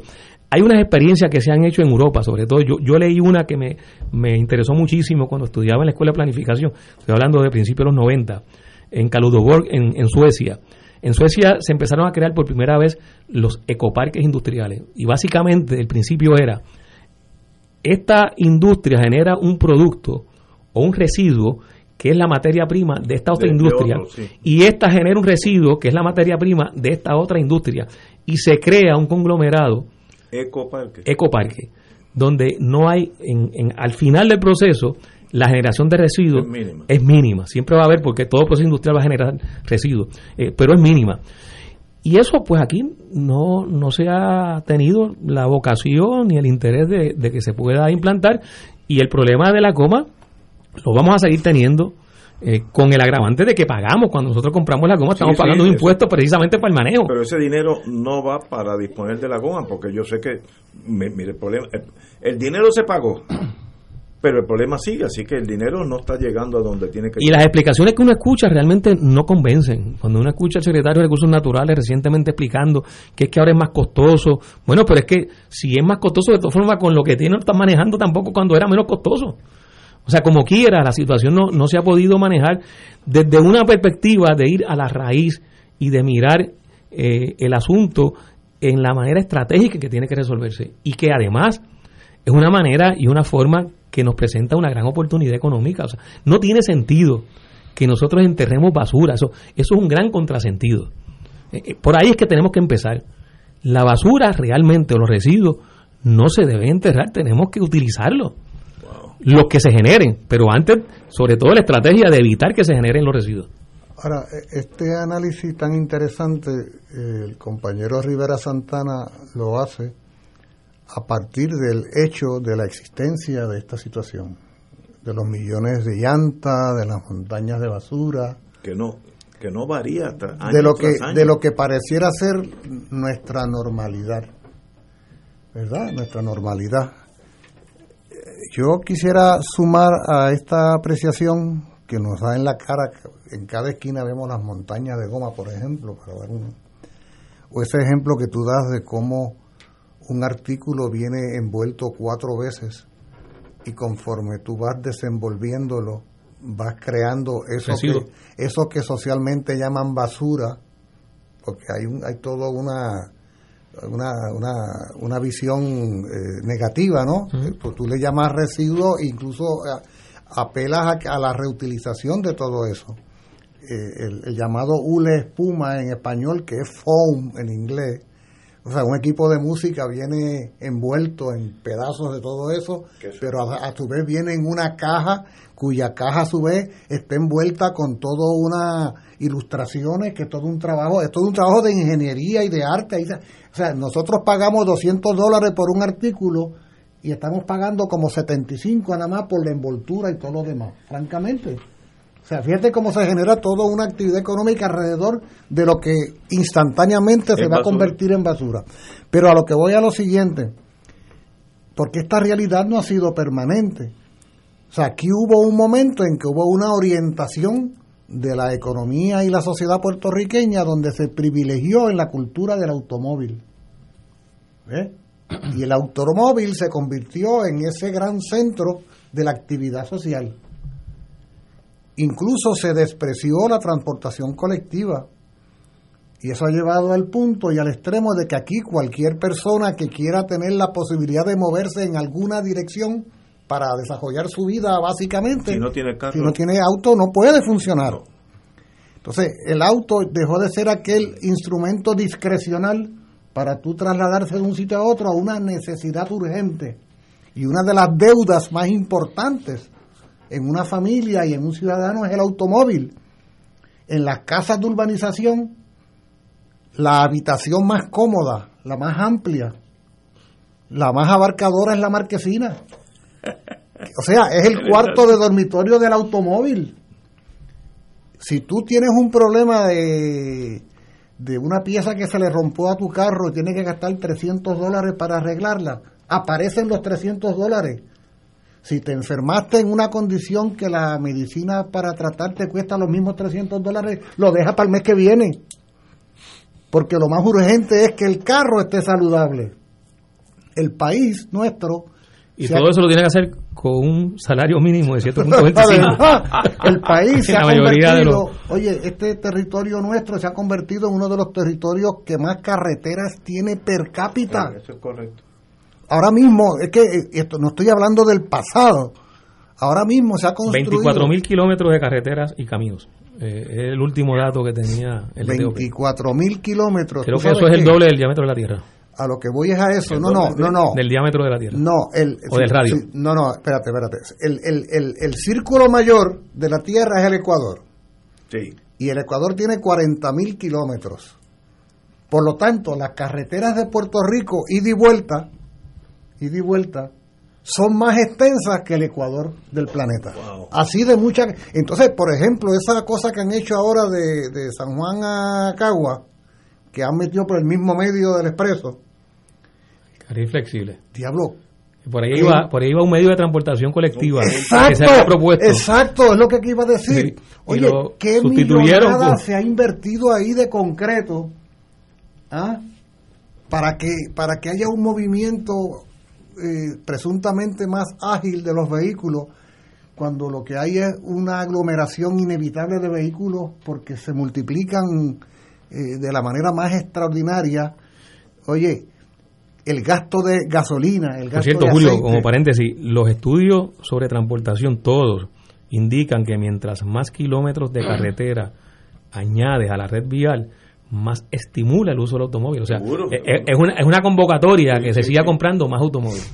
Aquí yo escuchaba alguna vez a un dirigente de la policía que decía que cuando se terminaran de construir unos 5 kilómetros en carretera que se estaban haciendo, el primer día ya la fila de los 5 kilómetros que iban a ocupar los nuevos 5 kilómetros de carretera ya estaban organizados para ocuparlo. Eso es lo que lleva a que tenemos unos flamantes expresos maravillosos que a las seis y media, siete, ocho, nueve de la mañana tú no puedes andar por ellos. ¿Cómo es eso de que los expresos maravillosos son el lugar de los inmensos tapones? Bueno, porque evidentemente no hay una planificación en el transporte, hay una orientación a la privatización excesiva.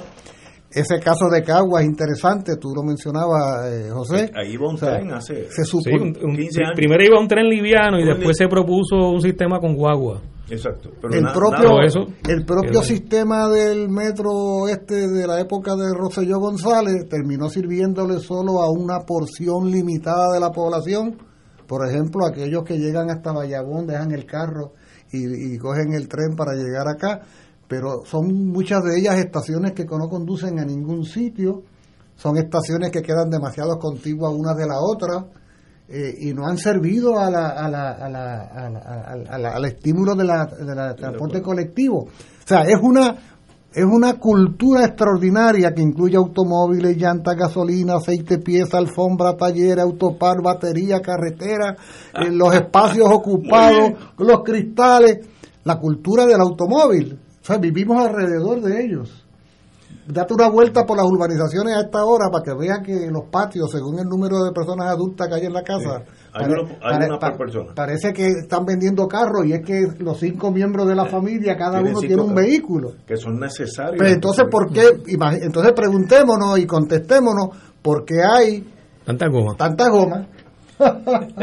Señores, tenemos que ir a una pausa. Vamos a hablar de Haití, que está ahí al ladito de nosotros, pero bien lejos en nuestra relación con ellos. Vamos a una pausa. Fuego Cruzado está contigo en todo Puerto Rico. 2.6 millones de autos en Puerto Rico. Algunos de ellos con desperfectos. Autocontrol. Tu carro. Tu mundo. Tu mundo. Tu mundo. Ahora, de 12 del mediodía a 3 de la tarde. Por Radio Paz 810 AM y Radio Paz 810.com. Fuego Cruzado, el programa de más credibilidad en la radio puertorriqueña, es ahora la tribuna abierta de análisis noticioso, con diversas perspectivas que exploran el trasfondo de lo que acontece a diario y cómo nos afecta. Escucha Ignacio Rivera y sus panelistas invitados de lunes a viernes en Fuego Cruzado en transmisión diferida a las 10 de la noche por Oro 92.5 FM.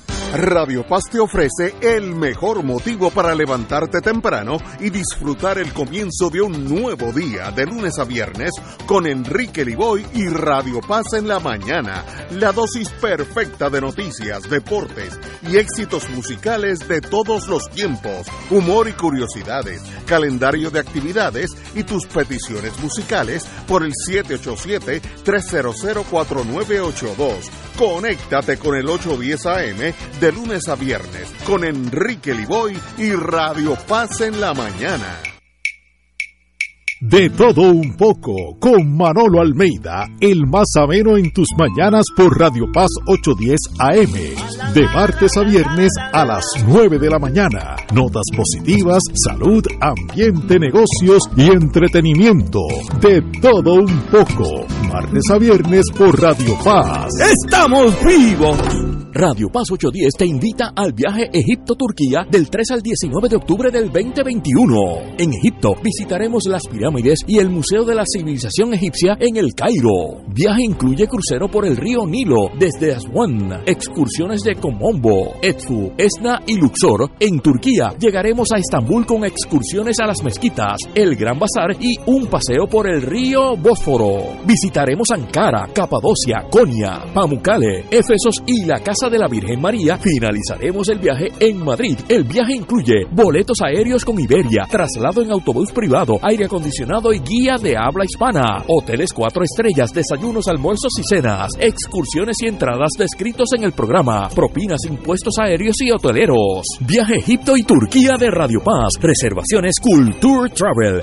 787-454-2025, 787-538-3831 o al 787 552 825. Nos reservamos el derecho de admisión. Ciertas restricciones aplican. Culture Travel 152 AV90. Y ahora continúa Fuego Cruzado.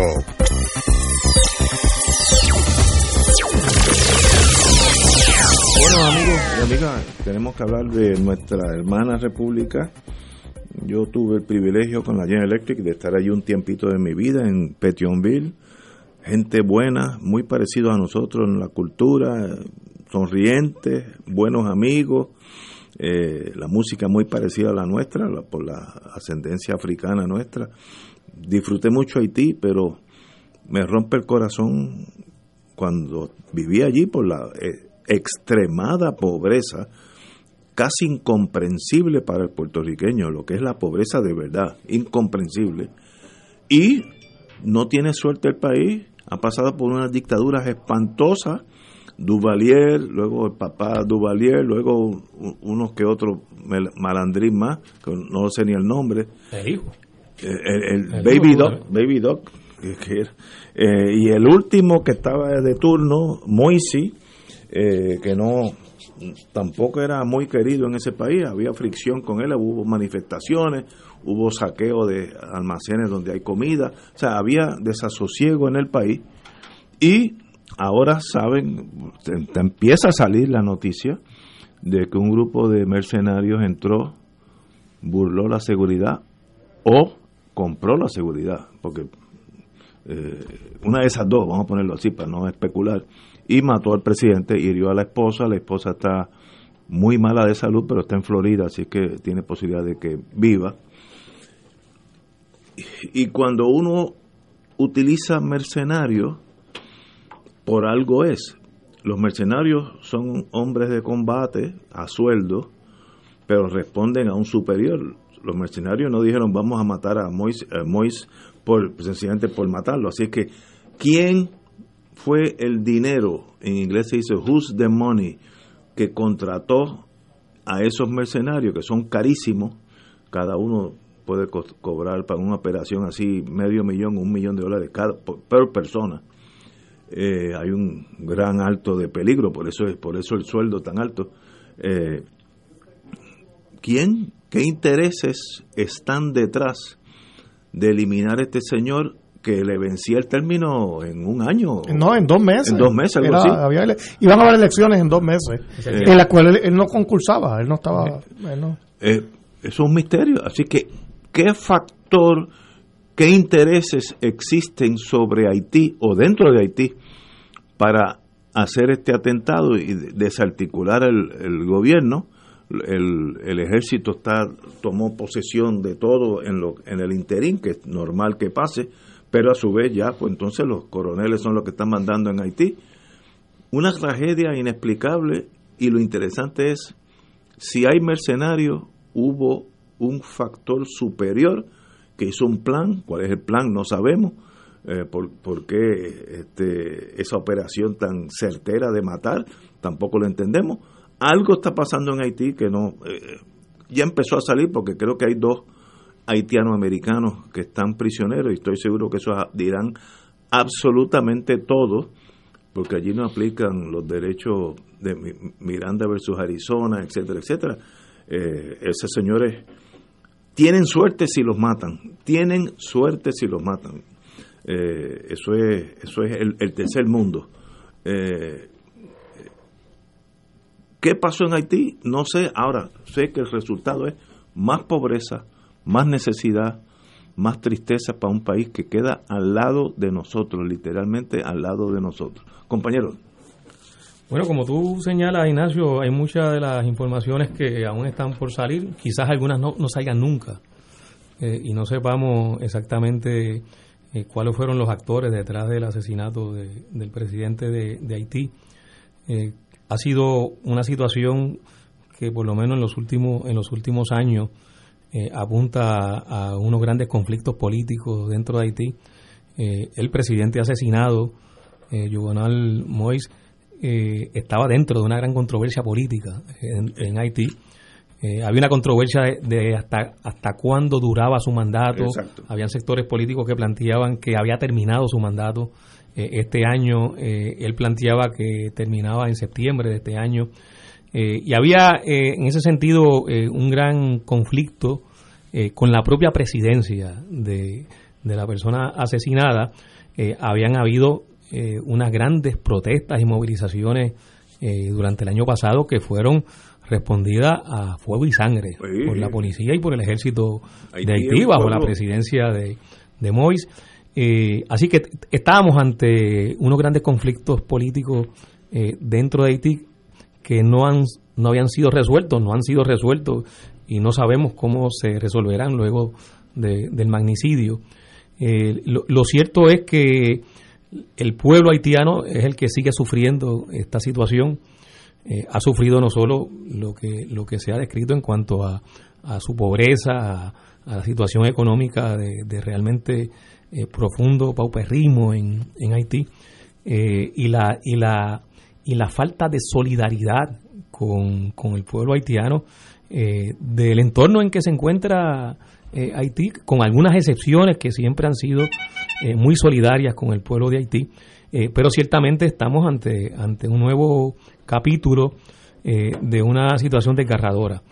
¿Qué podrá ocurrir o, cómo esto podrá salir por una ruta que beneficie al pueblo haitiano? Pues yo espero que ahí en, en esos sectores y en esas eh, voluntades que en Haití siempre han existido en momentos de, muchísima dificultad eh, puedan surgir eh, las formas y las respuestas que permitan a los hermanos haitianos enfrentar esta situación tan difícil. yo he leído en algunas de, la, de las noticias que han salido que la gente que escuchó a estos comandos, las veces que hablaron, hablaban en español, y en inglés, eh, pero que se presentaron como que eran de la DEA. De la DEA. Así que la DEA, eh, uno tiene que interpretar si es correcta esta información que ha salido, eh, tenía puerta abierta para entrar a la casa del presidente de Haití y a las oficinas de gobierno de, de Haití.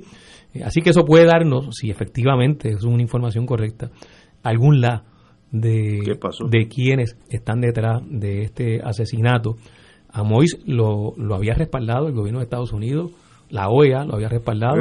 Este, así que, que ahí hay muchas cosas, francamente, que hay que esperar a que la información se complete y las investigaciones, si ocurrieran, salgan eh, con nuevas evidencias o con lo que pueda ser eh, lo que esclarezca este, este trágico asunto. Compañero. Sobre este hecho específico, estoy viendo aquí en este instante un periódico español, La Vanguardia, que menciona eh, que entre las personas arrestadas hay un estadounidense, eh, ha de ser una de esas personas de quien se decía que hablaban en inglés. Eh, y se habla de una cantidad mayor que cuatro personas muertas en los enfrentamientos, se habla de hasta siete u ocho, pero es información que irá cambiando no conforme las investigaciones se realicen y conforme eh, las autoridades haitianas decidan finalmente sobre el particular. Eh, como se señaló aquí hace un momento, este personaje no era una monjita de la caridad tampoco, ¿no? O sea, estamos hablando de un personaje eh, conservador, un, empresario rico, que había asumido un rol prácticamente de dictador. Disolvió el Parlamento. Disolviendo el Parlamento. Eh, imponiendo su cargo de presidente más allá de las fechas establecidas, eh, anticipando la realización de una consulta de referéndum para enmendar la constitución de forma tal que le fuera posible eh, reelegirse, lo que está prohibido por la propia constitución, porque esa constitución, la constitución de Haití, surge precisamente del fin de la dictadura de los Duvalier y eh, el hijo que abandonó eh, el país cargado de millones de dólares saqueó la finanza de Haití en su día. Oh. Por cierto, que hizo escala en Rubel Road, amparado por el gobierno de Estados Unidos en su ruta hacia París. Eso es correcto, eso es verdad. París. Eh, tú das fe de eso, ¿verdad? Absolutamente. Este... no, de, eso yo me consta, así que estuve allí. Y, y esa constitución entonces quiso ser un hasta aquí, ¿no? Un agua de lo que fue la época tenebrosa de una dictadura que había durado desde el año 57 hasta el año 1986 y por eso en, materia de la reelección de candidatos es muy cuidadosa. Ahora, eh, este incidente, esta situación, este magnicidio, eh, nos obliga a hablar de Haití eh, un país del cual tristemente hablamos muy poco. Y cuando digo hablamos no me refiero a nosotros en lo particular, se habla muy poco de este país, se pretende como que no existiera, ¿no? Eh, se, sucede con Haití como sucede con mucha gente cuando pasa por la zona donde están los deambulantes durmiendo y hay un semáforo, cierran los cristales y miran hacia el otro lado para tratar de borrar la, la parte fea del paisaje, ¿no? Bueno, pues Haití es algo así como que la parte fea del paisaje y se ha pretendido que la miseria, la pobreza, la marginalidad y el sufrimiento de ese pueblo, pues son la parte fea del paisaje, no hay nada que hacer. Y esto, eh, esto que estoy diciendo eh, eh, atiende sobre todo a las grandes potencias, particularmente a Francia, que fue la potencia colonial, que fue históricamente la que fue conduciendo a la que alguna vez había sido la colonia más próspera, gracias a la esclavitud negra.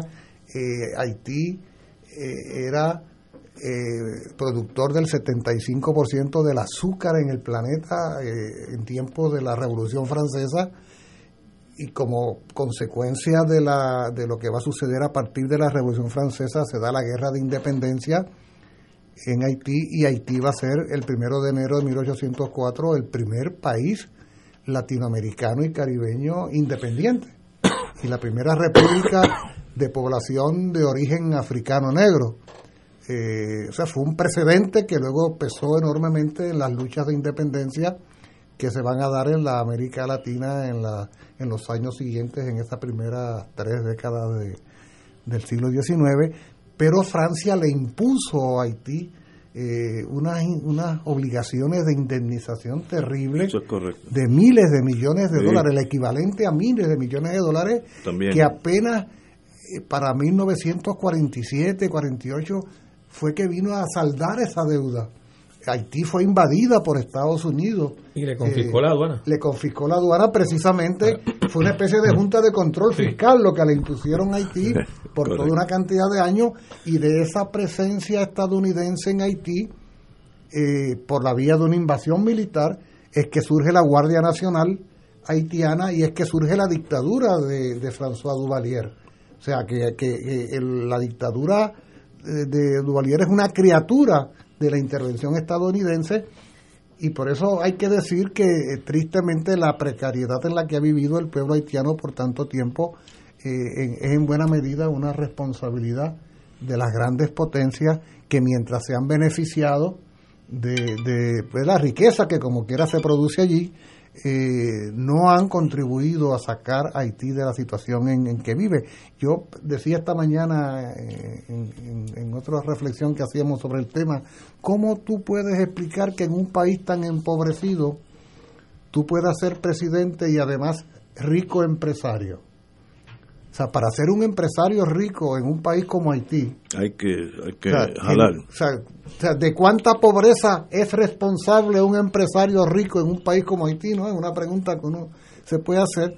Eh, y el gran problema eh, es que eh, por cualquier lado que tú mires no pareciera que hay salida, no pareciera que hay, no hay luz al otro lado del túnel de esta situación, ¿no? O sea, porque no se trata meramente de, del asesinato de un presidente, que, que, era de los presidentes que menos simpatía ha tenido en la historia moderna de, Haití. Que alguien, alguien le iba a hacer algo en algún momento. probablemente a nadie le, le ha sorprendido que lo hayan asesinado en el fondo. Quizá la circunstancia, la forma, la manera, los responsables. Pero él fue ganándose el rechazo de la gente en la calle en oposición. Ahora, ¿cuál es la salida a todo esto? no Es la, la, enorme pregunta. No la veo. Eh, y, tristemente uno en las actuales circunstancias no, no ve una solución. no, hay, no, no a quién va a presidir a la realidad social, económica y humana de este hermano pueblo. Para mí, eh,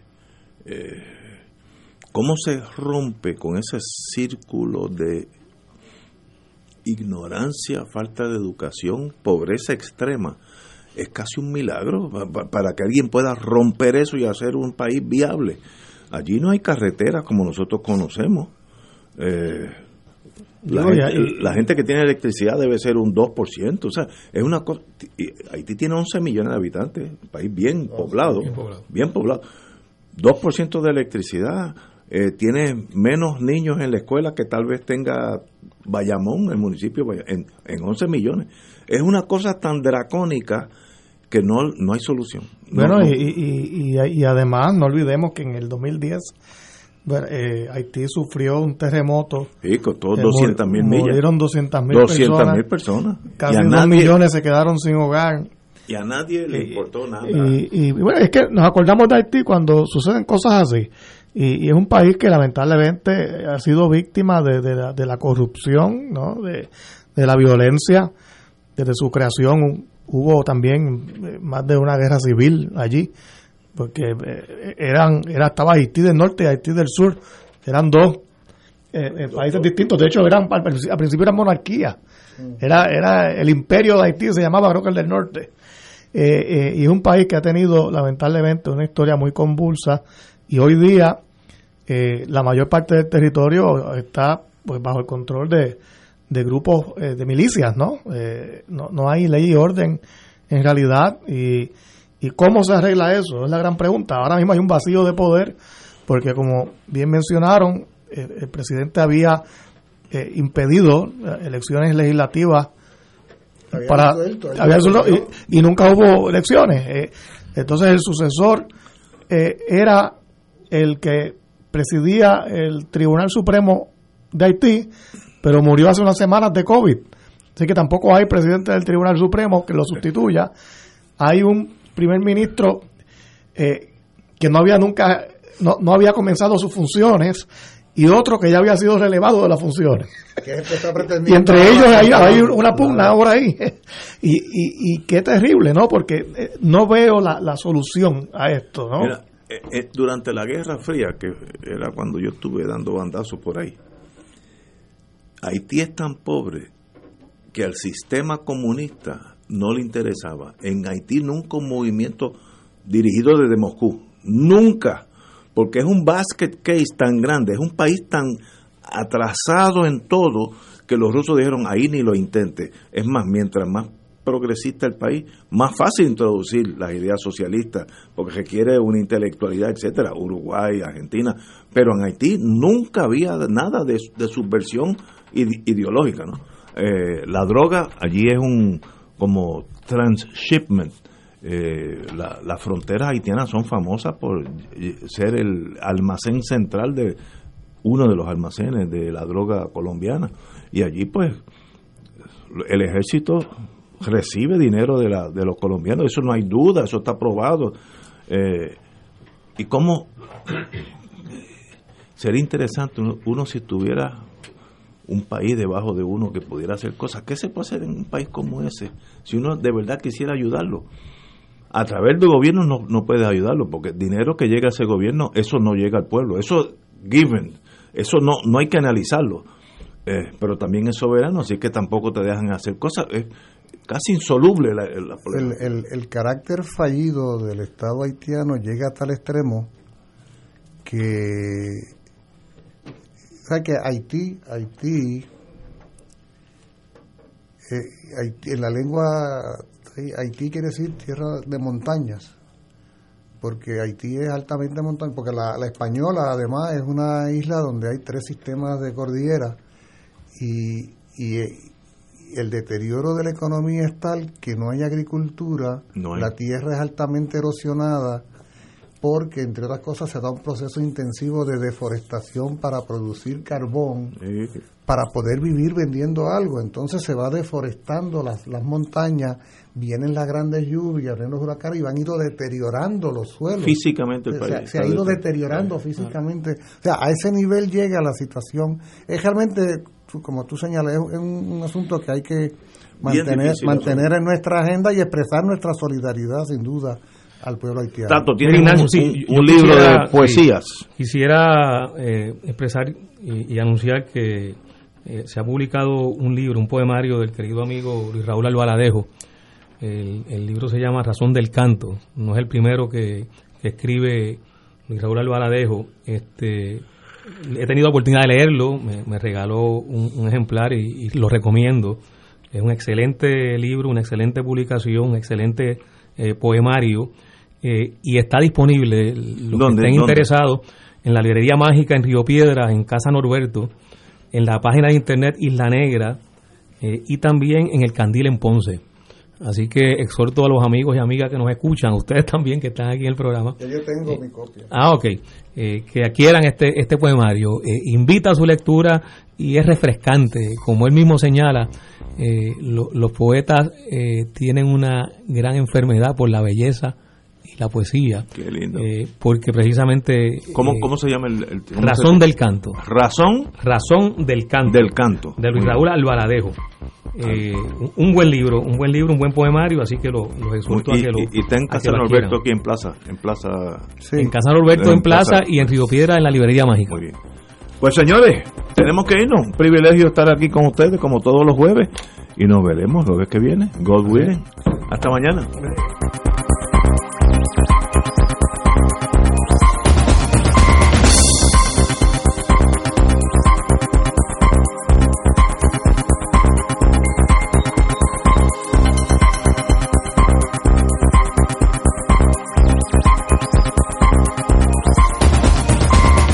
Esta emisora y sus anunciantes no se solidarizan necesariamente con las expresiones vertidas en el programa que acaban de escuchar.